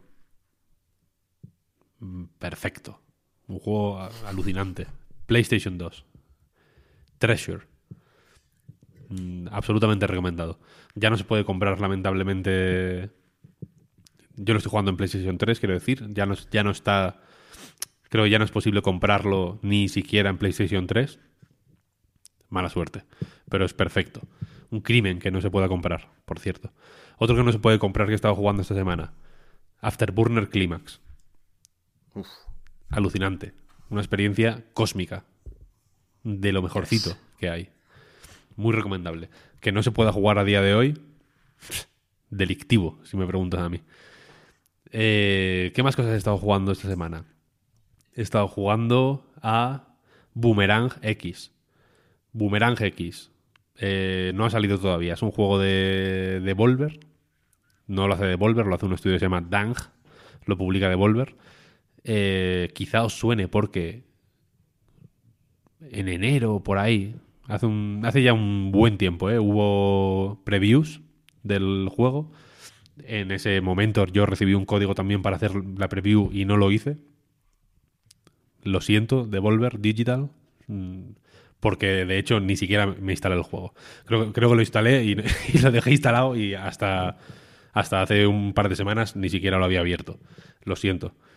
Eh, pero la cosa es que lo abrí el otro día. Pensé, ya que tengo acceso a esta este, este juego aún no nato, inédito, ¿por qué no lo aprovecho y juego? ¿no? Eh, algo que no puede jugar nadie. Y lo hice. Y no me arrepiento, porque es la hostia. Es un juegazo. Eh, Boomerang X, por si no lo conocéis, es un juego de acción en primera persona en el que tienes. Eh, tiras un boomerang, básicamente. Es como una sierra con cuatro. Son como dos boomerangs eh, puestos en cruz, para que nos hagamos una idea, ¿no? Pero, y son como cuchillas. Y las vas ahí y vas como girándolas con la mano. Y básicamente lo tiras, es tu arma, ¿no? Y puedes esperar a que vuelva a ti, simplemente, o pulsar el botón derecho del ratón para, para engancharlo rápidamente, ¿no? Y, y, y, solo con este boomerang, lo que hace que el juego sea alucinante es que la estructura es básicamente una serie de arenas que, en las que tienes que eliminar a una serie de oleadas de enemigos. No hace falta que elimines a todos, y esto se vuelve muy importante a partir de cierto momento, sino que si hay, por ejemplo, cinco enemigos, igual solo hace falta. Y, hay dos que están marcados en amarillo que son los que tienes que eliminar. El resto no hacen falta. puedes hacerlo, pero no es obligatorio, ¿no? Y la cuestión es que solo con este boomerang, como digo, y con la progresión en complejidad y en dificultad de estas arenas, el juego gana una profundidad bestial. Porque, por ejemplo, el boomerang, a partir de cierto momento, no solo, evidentemente, tirarlo y, recogerlo, pues puede ser una mecánica que se quede coja más o menos rápido, ¿no? Entonces, a partir de cierto momento, si lanzas el boomerang y pulsas otra vez el botón izquierdo del ratón, te impulsas hacia el boomerang. Esto se puede hacer en todas las direcciones, además. Puedes hacerlo hacia arriba, puedes hacerlo hacia adelante, puedes hacerlo eh, un número ilimitado de veces, de hecho. Puedes estar en el aire todo el rato si quieres, si, puedes también, ¿no? Porque es un impulso muy rápido, entonces controlarlo es relativamente difícil. Pulsando espacio, eh, haces como un parón en el aire, como que el tío hace así con la mano, pone la palma de la mano delante y como que hace un campo de energía y se para donde esté en el aire. Súper importante de nuevo, eh, a medida que, los, que las arenas son pues un poco más apretadas y un poco más complicadas. Pero luego, aparte, por, en cierto momento, cuando matas a dos enemigos, mm, o sea, a dos enemigos con el mismo lanzamiento de boomerang, eh, desbloqueas un disparo como de escopeta, que pulsando E básicamente hace como un, pues, una shotgun, básicamente, ¿no? Y luego cuando a partir de cierto punto, un poco más adelante, cuando pulsas, o sea, cuando matas a tres o más enemigos con la shotgun, desbloqueas como un disparo eh, recto, pero que atraviesa todo. Atraviesa eh, a todos los enemigos, atraviesa paredes, atraviesa todo. Eh, es decir, que si hay un enemigo en la otra punta de la arena y protegido, digamos, por columnas o por árboles o por lo que sea, con este disparo le puedes alcanzar igualmente. Es decir, que todo, todas las mejoras o todas las diferentes formas de atacar o todas las armas distintas que hay en el juego dependen de utilizar de formas concretas el boomerang. Y, y esto al, al principio puede resultar un poco agobiante, se parece más por mm, acercarlo, si queréis, a un juego que podamos conocer a Devil Daggers que a Quake, por ejemplo, ¿no? En el sentido de que el, el gameplay es, ya digo, muy, muy puro, muy simple. Solo hay que tirar el boomerang y recogerlo y moverte por la arena, evidentemente. Pero la cosa es que con únicamente el movimiento y el boomerang eh, y, con cómo se utiliza de distintas maneras el movimiento y el boomerang, lo que al principio son combates, pues que vas ahí corriendo por el suelo, esquivando como puedes, tirando el boomerang y recogiéndolo si acaso, eh, yo qué sé, tirándolo y impulsándote hacia él para ir de un lado a otro y esquivar a un enemigo que va por el suelo, se acaba, se acaba convirtiendo en eh, tú esquivando a decenas de enemigos sin pisar el suelo en ningún momento o porque no te conviene o porque directamente no hay suelo y tienes que estar todo el rato volando con el boomerang de un lado a otro mientras matas a enemigos de dos en dos para activar la escopeta y luego de tres en tres para activar el rayo para eh, eliminar de forma eh, óptima a enemigos ca- cada vez más complejos, cada vez eh, cada vez más eh, más relacionados entre sí, ¿no? Porque hay como unas eh, unas moscas que hacen que los enemigos tengan escudo. Entonces tienes que matar primero a las moscas y luego a, y luego a los enemigos, ¿no? Que están que estaban protegiendo. Pero no todos los enemigos se les matan simplemente dándoles, ¿no? Hay otros que tienes que darles en un punto débil en concreto, ¿no? Entonces eso te requiere posicionarte en un lugar específico que normalmente el enemigo no quiere que estés posicionado allí, ¿no? Porque tiene al descubierto el punto débil, entonces mm, tienes que aprovechar de, de formas loquísimas el, el- el impulso y el parón y demás para, eh, para, para apuntarles al punto débil y darles en el momento preciso, porque todos, todos estos movimientos se hacen... eh, o sea, to- todo este proceso se hace contigo en movimiento, ¿no? Subiendo, bajando, moviéndote para un lado para otro. Entonces apuntar es moderadamente difícil, pero cuando haces un trickshot acojonante de darle en la espalda que tiene el punto débil a un enemigo porque, y, te has lanzado desde abajo hasta el otro punto de la arena y el enemigo está de espaldas pero está súper lejos y de pronto le tiras el boomerang y le das, es una sensación magnífica. Eh, y ya digo, es un juegazo. Esperadlo. Esperadlo con ganas, porque es la hostia. Me alegro. No, no, no tengo ni idea. No lo he mirado. Lo siento. Lo siento de nuevo, porque es que no, ya, ya lo digo. Ha, ha sido este ha sido la preview más catastrófica y más eh, atropellada que he hecho en mi vida. Y más a destiempo. Pero. Pero, quiero decir, merece la pena seguirle la pista porque. Porque mola mil. Es la hostia. Me alegro de. eh, me, me arrepiento de, haber, de haberlo ignorado en su momento, pero me alegro ahora de haber, de haber subsanado ese error. Yo, que, que lo tenía visto de alguna presentación, o sea, lo tenía más fichado por la parte de Devolver que por la parte del propio juego o de la desarrolladora. Y, y es verdad que aparece la hostia, pero otra vez, cada X tiempo aparece algún juego como Devil Daggers que me hace pensar en el Hitbox Team. Y estoy viendo ahora y, y- y que esto no, no tiene explicación. O sea, esta gente es la del Dark Force, que no sé si recordaréis que estaban haciendo un juego, se llamaba Spire, que era eso, un- plataformas de acción en primera persona.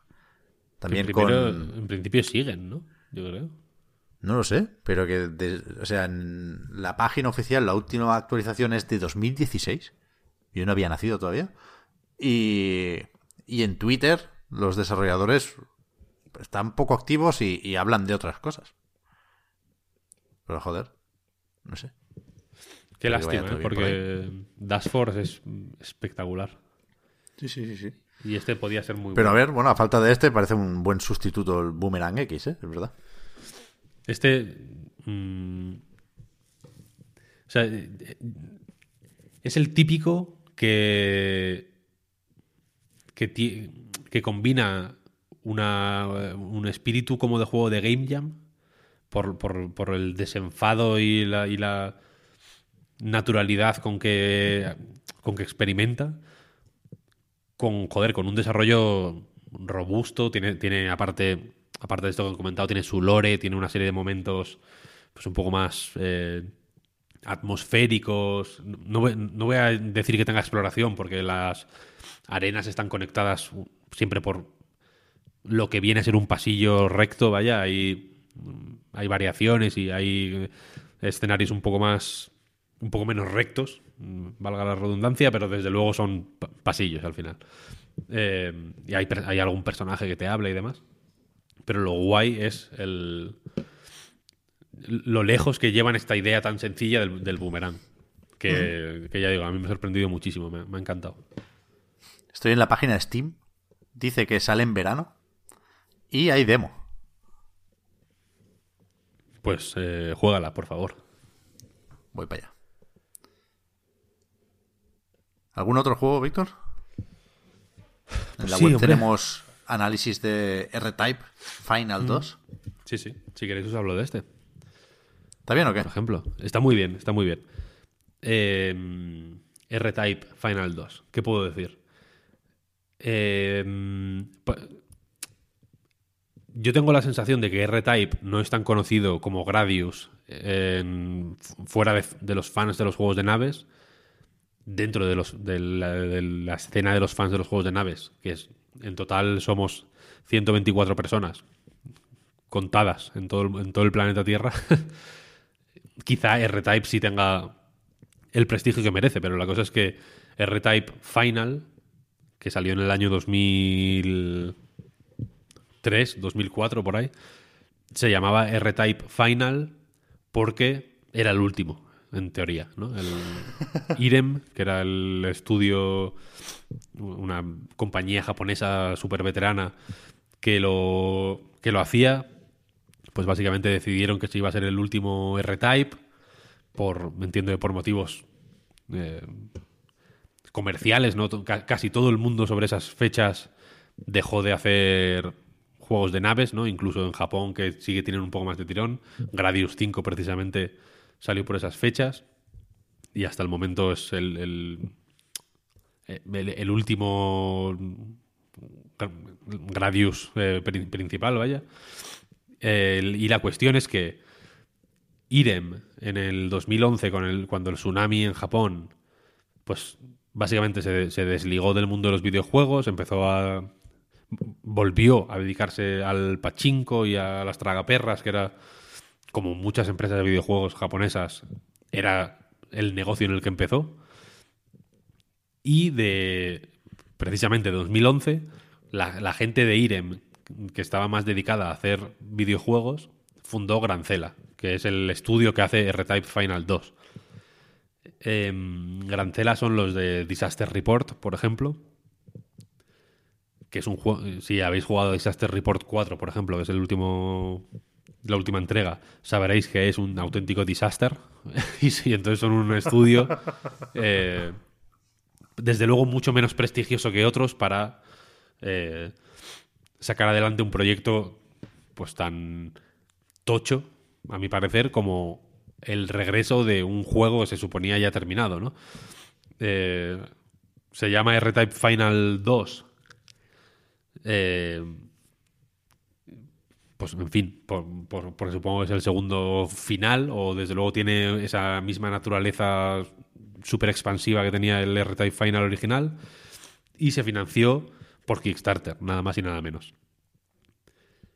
Y por lo demás, y, o sea, más allá de estos, de estos jaleos, ¿no? De que, el de que la gente que lo hace sí es la misma en parte, desde luego los nombres propios más fuertes están, están ahí, son gente que, estaba en IREM cuando el R-Type Final original y demás.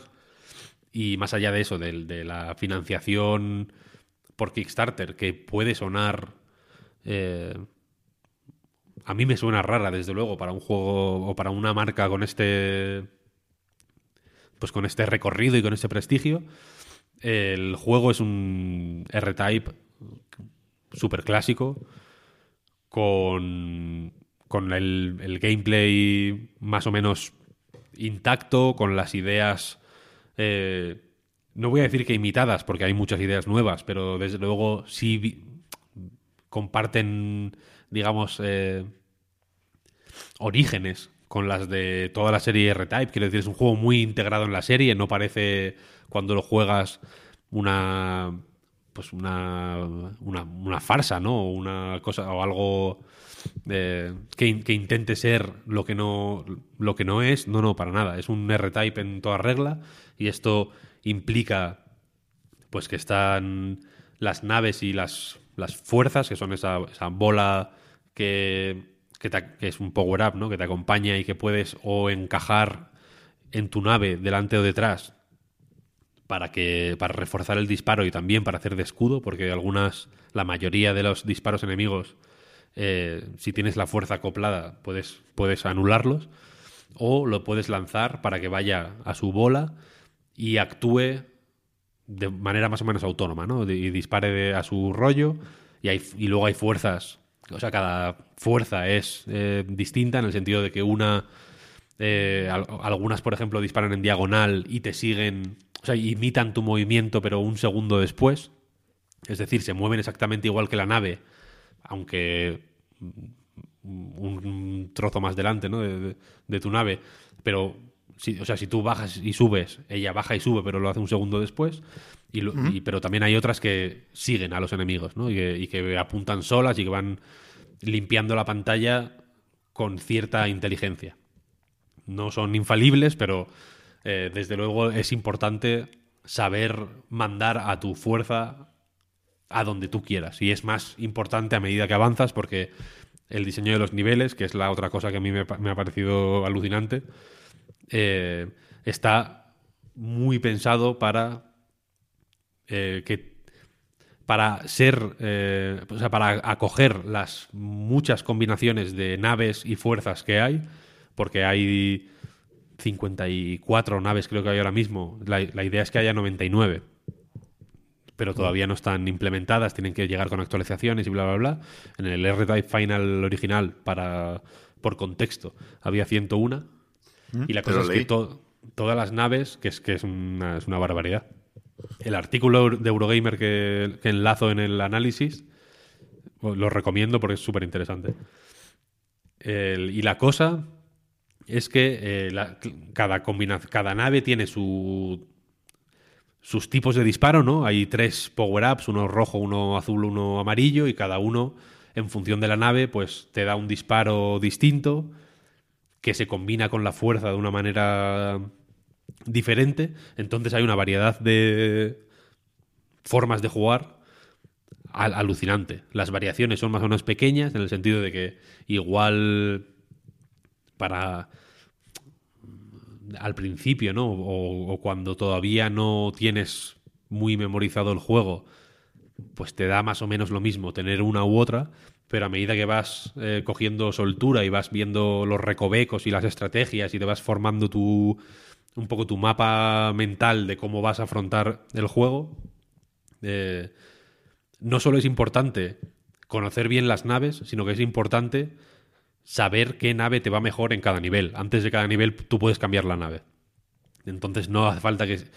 Aunque el juego sí tienes que pasártelo del tirón, quiero decir, son siete niveles con tres rutas alternativas a partir del en el nivel 5 puedes elegir a qué niveles 6 y 7 vas. Y hay, hay tres distintos.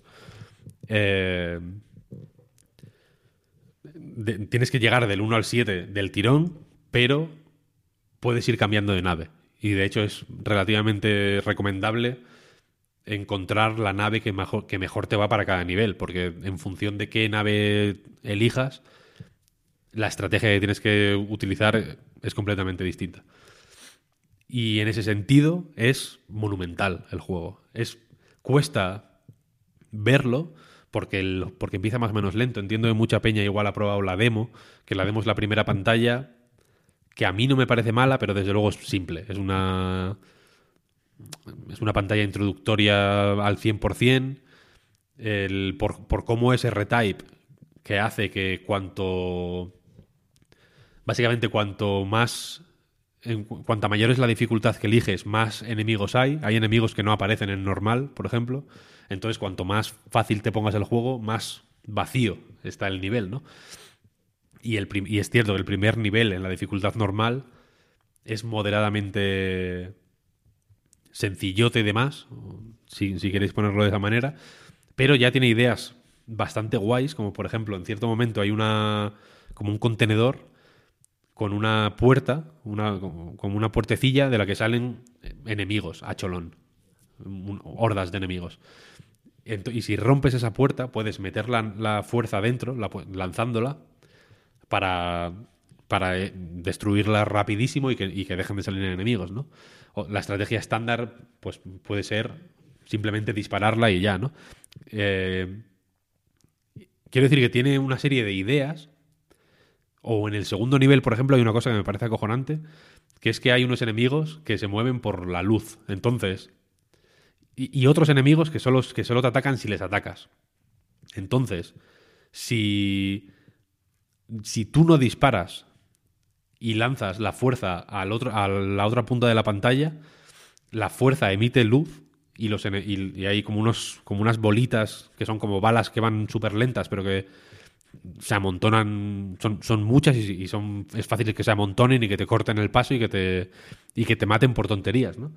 Eh, entonces, si tú mandas la fuerza a tomar por el culo, las, estas bolitas van a por la fuerza, porque van a la luz. Quiero decir que, incluso tiene este, este salto conceptual de jugar con la luz que me parece súper interesante.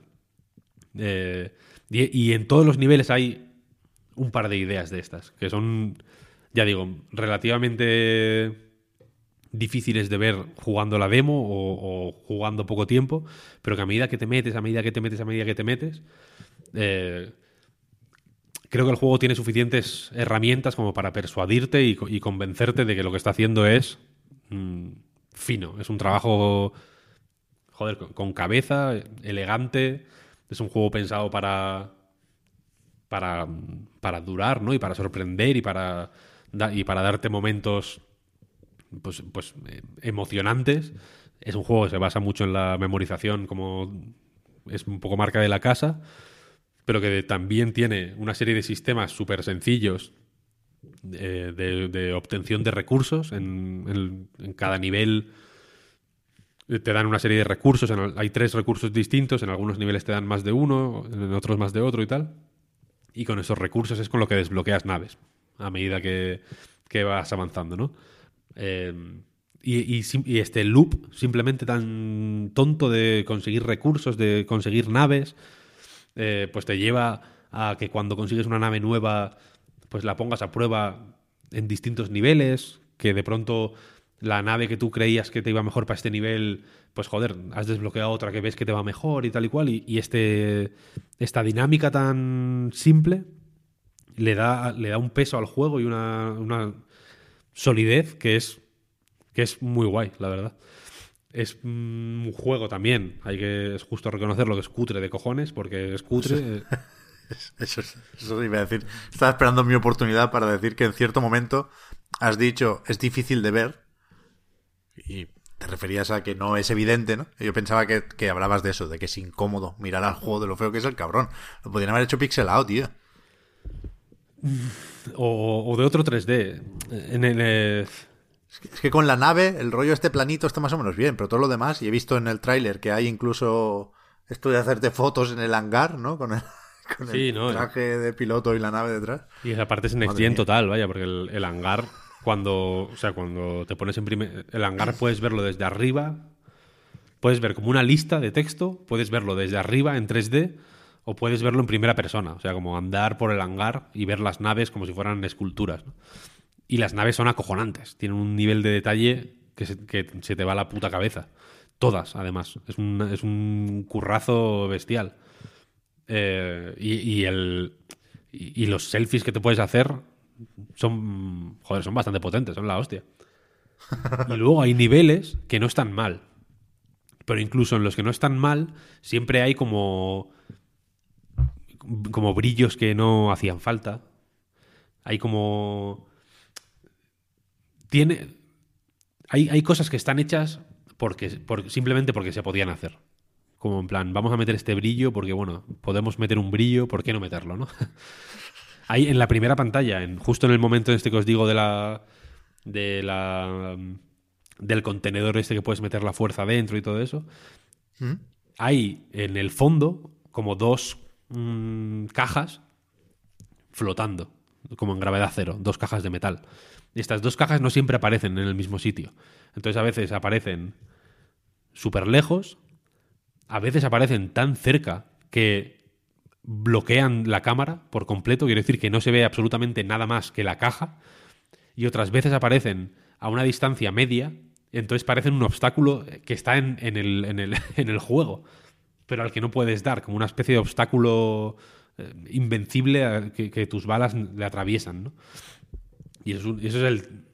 Más que, el mm, aspecto general, que evidentemente tampoco es super next gen, pero bueno, es lo que es. Grancela, ya digo que si habéis jugado Disaster Report, mm, sabéis lo que es el, el heavy metal, vaya.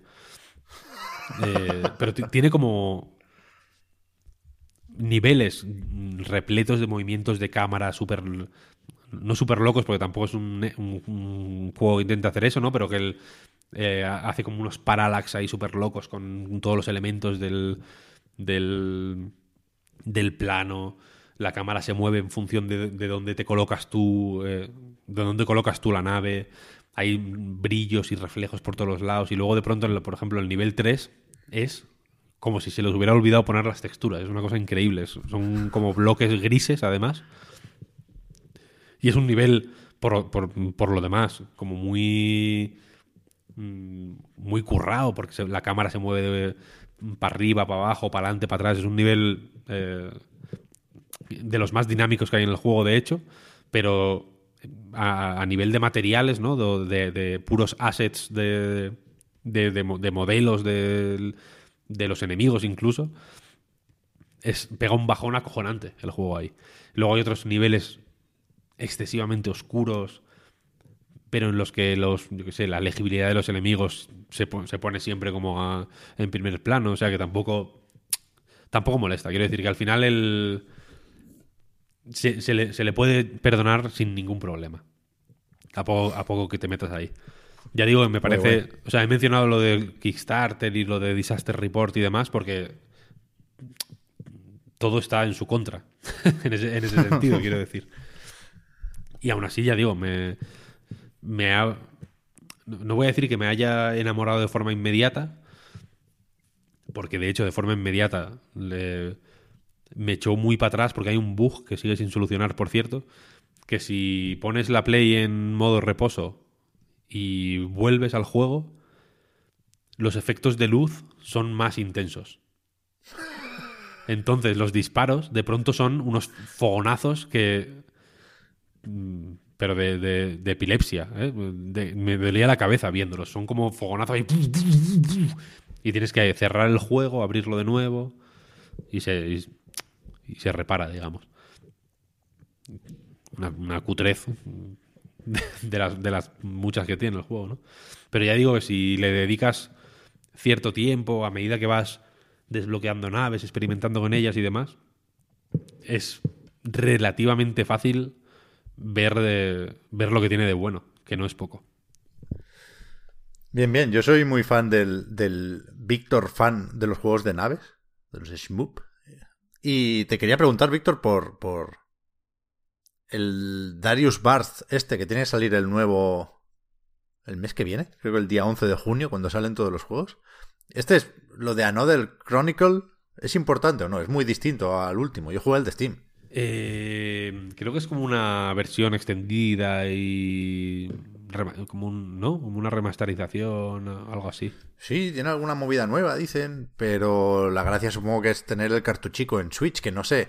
Este lo habréis visto porque es- está el jefe este más o menos icónico, que es como un pescado gigante, Sí, ¿no? Como pescado, una claro. carpa de estas ahí volando, que mola bastante. A mí visualmente este sí que creo que es bastante más pintón. Y, y el rollo del ultra wide este, pues de hace un tiempo me ha dado por ahí, pero siempre con los matamarcianos desde Icaruga y compañía gusta mucho que hagan cosas raras con, con la pantalla, ¿no? Con el formato, con la orientación. Y este me parece muy espectacular, pero no sé si en la pantalla de la Switch va a ser intentar jugar a ser Dios. Yo te diría que un, que un poco sí, ¿eh? Hay una... De hecho, para entrar en Darius, el último Darius que estuve jugando intensamente fue eh, Darius Gaiden, se llama, que viene en... en, eh, como, como- como Darius eh, Cosmic, Cosmic Collection, creo que se llama, la- como un recopilatorio que sacaron hace... Dos recopilatorios que sacaron hace poco. Hay uno de los juegos de recreativa y, otros de, y otro de los juegos de consola. Este viene el de, los de re- recreativa. Y este, y Darius Gaiden, una, tiene varias peculiaridades, pero una de las que tiene es que el formato de la pantalla no es ultra wide, es wide, sin más. y, y te diré que a mí me gusta más. El, el Darius. eh, el Darius Burst. eh, el que, el que lo medio petó o, el que, o del que se habló mucho porque fue pasando de, de a Play 4 a Steam y demás en los últimos años. A mí no me terminó de entrar por, por lo de la puta pantalla, te diré. Me cuesta. Joder, me pues cuesta. nada. Me Me cuesta. Pero bueno, eso pues. tiene mucho prestigio, ¿eh? O sea, no, a mí no me... Estos son gustos, entiendo. Pero Bien, el rollo de la pantalla me, me perturba y en, y en Switch, o sea, en Switch es que ni lo voy a intentar, ya te lo digo. Pues yo creo que podemos dejarlo aquí, ¿no? Pues sí, sí, A sí. ver, para lo poco que había en la semana tampoco se puede pedir. O sea, yo, Por juego, eso que- yo juego a más juegos. Si queréis, puedo estar hablando de juegos mm, hasta. hasta pasado mañana. Pero. Pero por mí lo dejamos aquí, sí. Es que ya los haters me vais a apedrear, pero estamos moderadamente cerca de lo que para mí sigue siendo la duración ideal de la hora 45 minutos. Y de ahí no me sacáis. Quiero decir, ya vendrán los podcasts del E3 dentro de poco. Me encanta De como, del- pase, sea lo que sea, E3. Pep lo puede relacionar con el E3. Cualquier Hombre, tema. Duración del que, podcast, bueno. El E3, todo. Pero que tres semanas, ¿eh, Marta? Estamos aquí. Van a empezar, las filtraciones empiezan ya. ¡Buah! No hemos dicho lo de que quizás Nintendo Japón está haciendo un Donkey Kong. Buah, La ves. semana que viene solo hablamos de esto. Especial Donkey Kong japonés. ¿Tú te lo crees esto, Víctor, o qué? O, o lo sabes, ¿qué coño? Que tú tienes, a ti te dice cosas el Furukawa de vez en cuando. Yo no, no tengo, no tengo ninguna información en absoluto. O eres colega de Miyamoto, de hecho. Hombre, tengo una foto con él. Por, por eso, por eso, pregúntaselo. ¿El Donkey Kong qué? Pero eso sería muy loco. Bueno, no sé. El E3 de... Uf, Nintendo la va a liar este 3, ¿eh? Para bien, por supuestísimo. Sí, yo creo que sí, yo creo que sí. Bueno, tengo la, tengo la esperanza de que sí. Ya verás. Eh, nada, nada. Me, me preparo lo de la despedida, que dice tal que así. Recordad que el podcast Reload, igual que anightgames.com, son proyectos que se mantienen gracias a vuestras generosas aportaciones. Patreon.com barra anightreload para más información. Los patrons tenéis ahora, a modo de agradecimiento, un ratito más de podcast en la prórroga.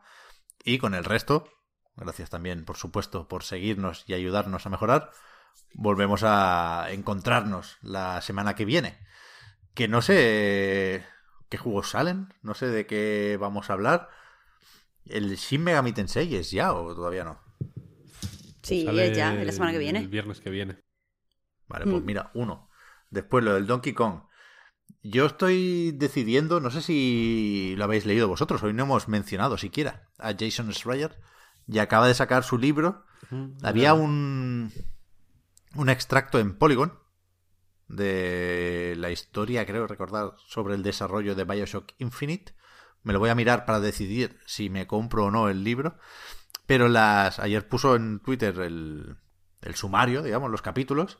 Y no son las historias que más me interesan de la industria, pero bueno, supongo que lo importante son las personas, no las compañías aquí, ¿no? A ver, a ver cómo lo cuenta. Yo creo que, bueno, está más o menos claro, ¿no? Por lo que está diciendo quien sí lo ha leído, que es un libro importante. Yo creo, yo tengo ganas de leerlo, la verdad. Creo que mm, Yo también. creo que es lo que dices, que importa menos la compañía que la que, que las historias, vaya. Y, la, y, el, y de hecho, no sé si te refieres a una cosa que puso el, el propio Jason en Twitter, que era como un resumen de todos los capítulos. Sí. Ah, Joder, a, a mí me encantó. Todo lo Sí, que decía ahí me, tal- me- me parecía hiper interesante. Warren que, que Spector aún está por ahí. así no, tampoco es las historias en sí. Lo que hay que entender es cómo encaja esto con lo que sabemos de la industria y, y qué nos dice con respecto a, a lo que no sabemos de la forma en la que se hacen juegos. Yo creo que, o sea, que tendríamos que leerlo los tres como prensa, en realidad. Sí, sí, sí, por eso, ¿eh? que mi, mi primer impulso es el que tiene que ver más con el libro anterior, ¿no? De Sangre, Sudor y Píxeles, que es lo de, bueno, ¿qué pasó con el desarrollo de este juego, no? Cuént- cu- Cuéntame que salió mal, que salió bien también, por supuesto. Y aquí, pues, pues eso, no va de juegos, va, va de personas y va de, de industria. Sí, sí, hay que leerlo, hay que leerlo. Qué narices, me lo, me lo pillo. Pues igual lo podemos comentar la semana que viene, ¿no? Mm, sí, sí. Y el Subnautica, Subnautica. Verdad. Famicom, Subnautica Below Zero. Famicom Detective, Detective Club. Bueno, eso asterisco, no, no lo sabemos todavía. ¿Por qué? ¿Pero tú crees? Pues por lo que hemos hablado de antes, que no, lo- no me lo han dado. No, Bueno, pero- que ver. No, pero ¿qué quiero decir? ¿La gente está con esto a tope o es porque es de Nintendo y viene de la NES y tal? Bueno, ¿y por O sea, no está traducido siquiera, ¿no? Aquí o, o sí. Eh, No, no, no, no, no. Está en inglés. Por eso, por eso. Pero bueno, Pero se habla, se habla. No, no, que no. Hay que hablar de visual, hay que hablar de visual novel. Pero si yo a tope, si a mí me Sí, sí, encanta. que parece que estoy descartando temas cuando no, no es mi intención.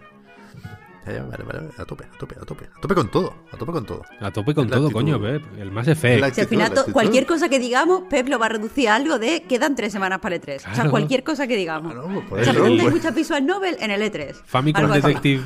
Famicom Detective Club. Pues bueno, hay que jugarlo para ver qué. para intentar intuir qué prepara Nintendo para el E E3. Exacto. Exacto. A mí me dejáis mi ratito de pensar en voz alta sobre la conferencia y luego yo os dejo hablar de los juegos que queráis, me faltaría más. Vale, No, vale, no. vale. El trato es- me parece justo, me parece justo. Gente, nos vemos la semana que viene. Me ha faltado eh, agradecer su presencia y su participación a Víctor y a Marta. A ti, A. Pep. Y con esto sí que sí. Hasta la próxima. Chao. Hasta luego. Chao, chao. Hasta luego.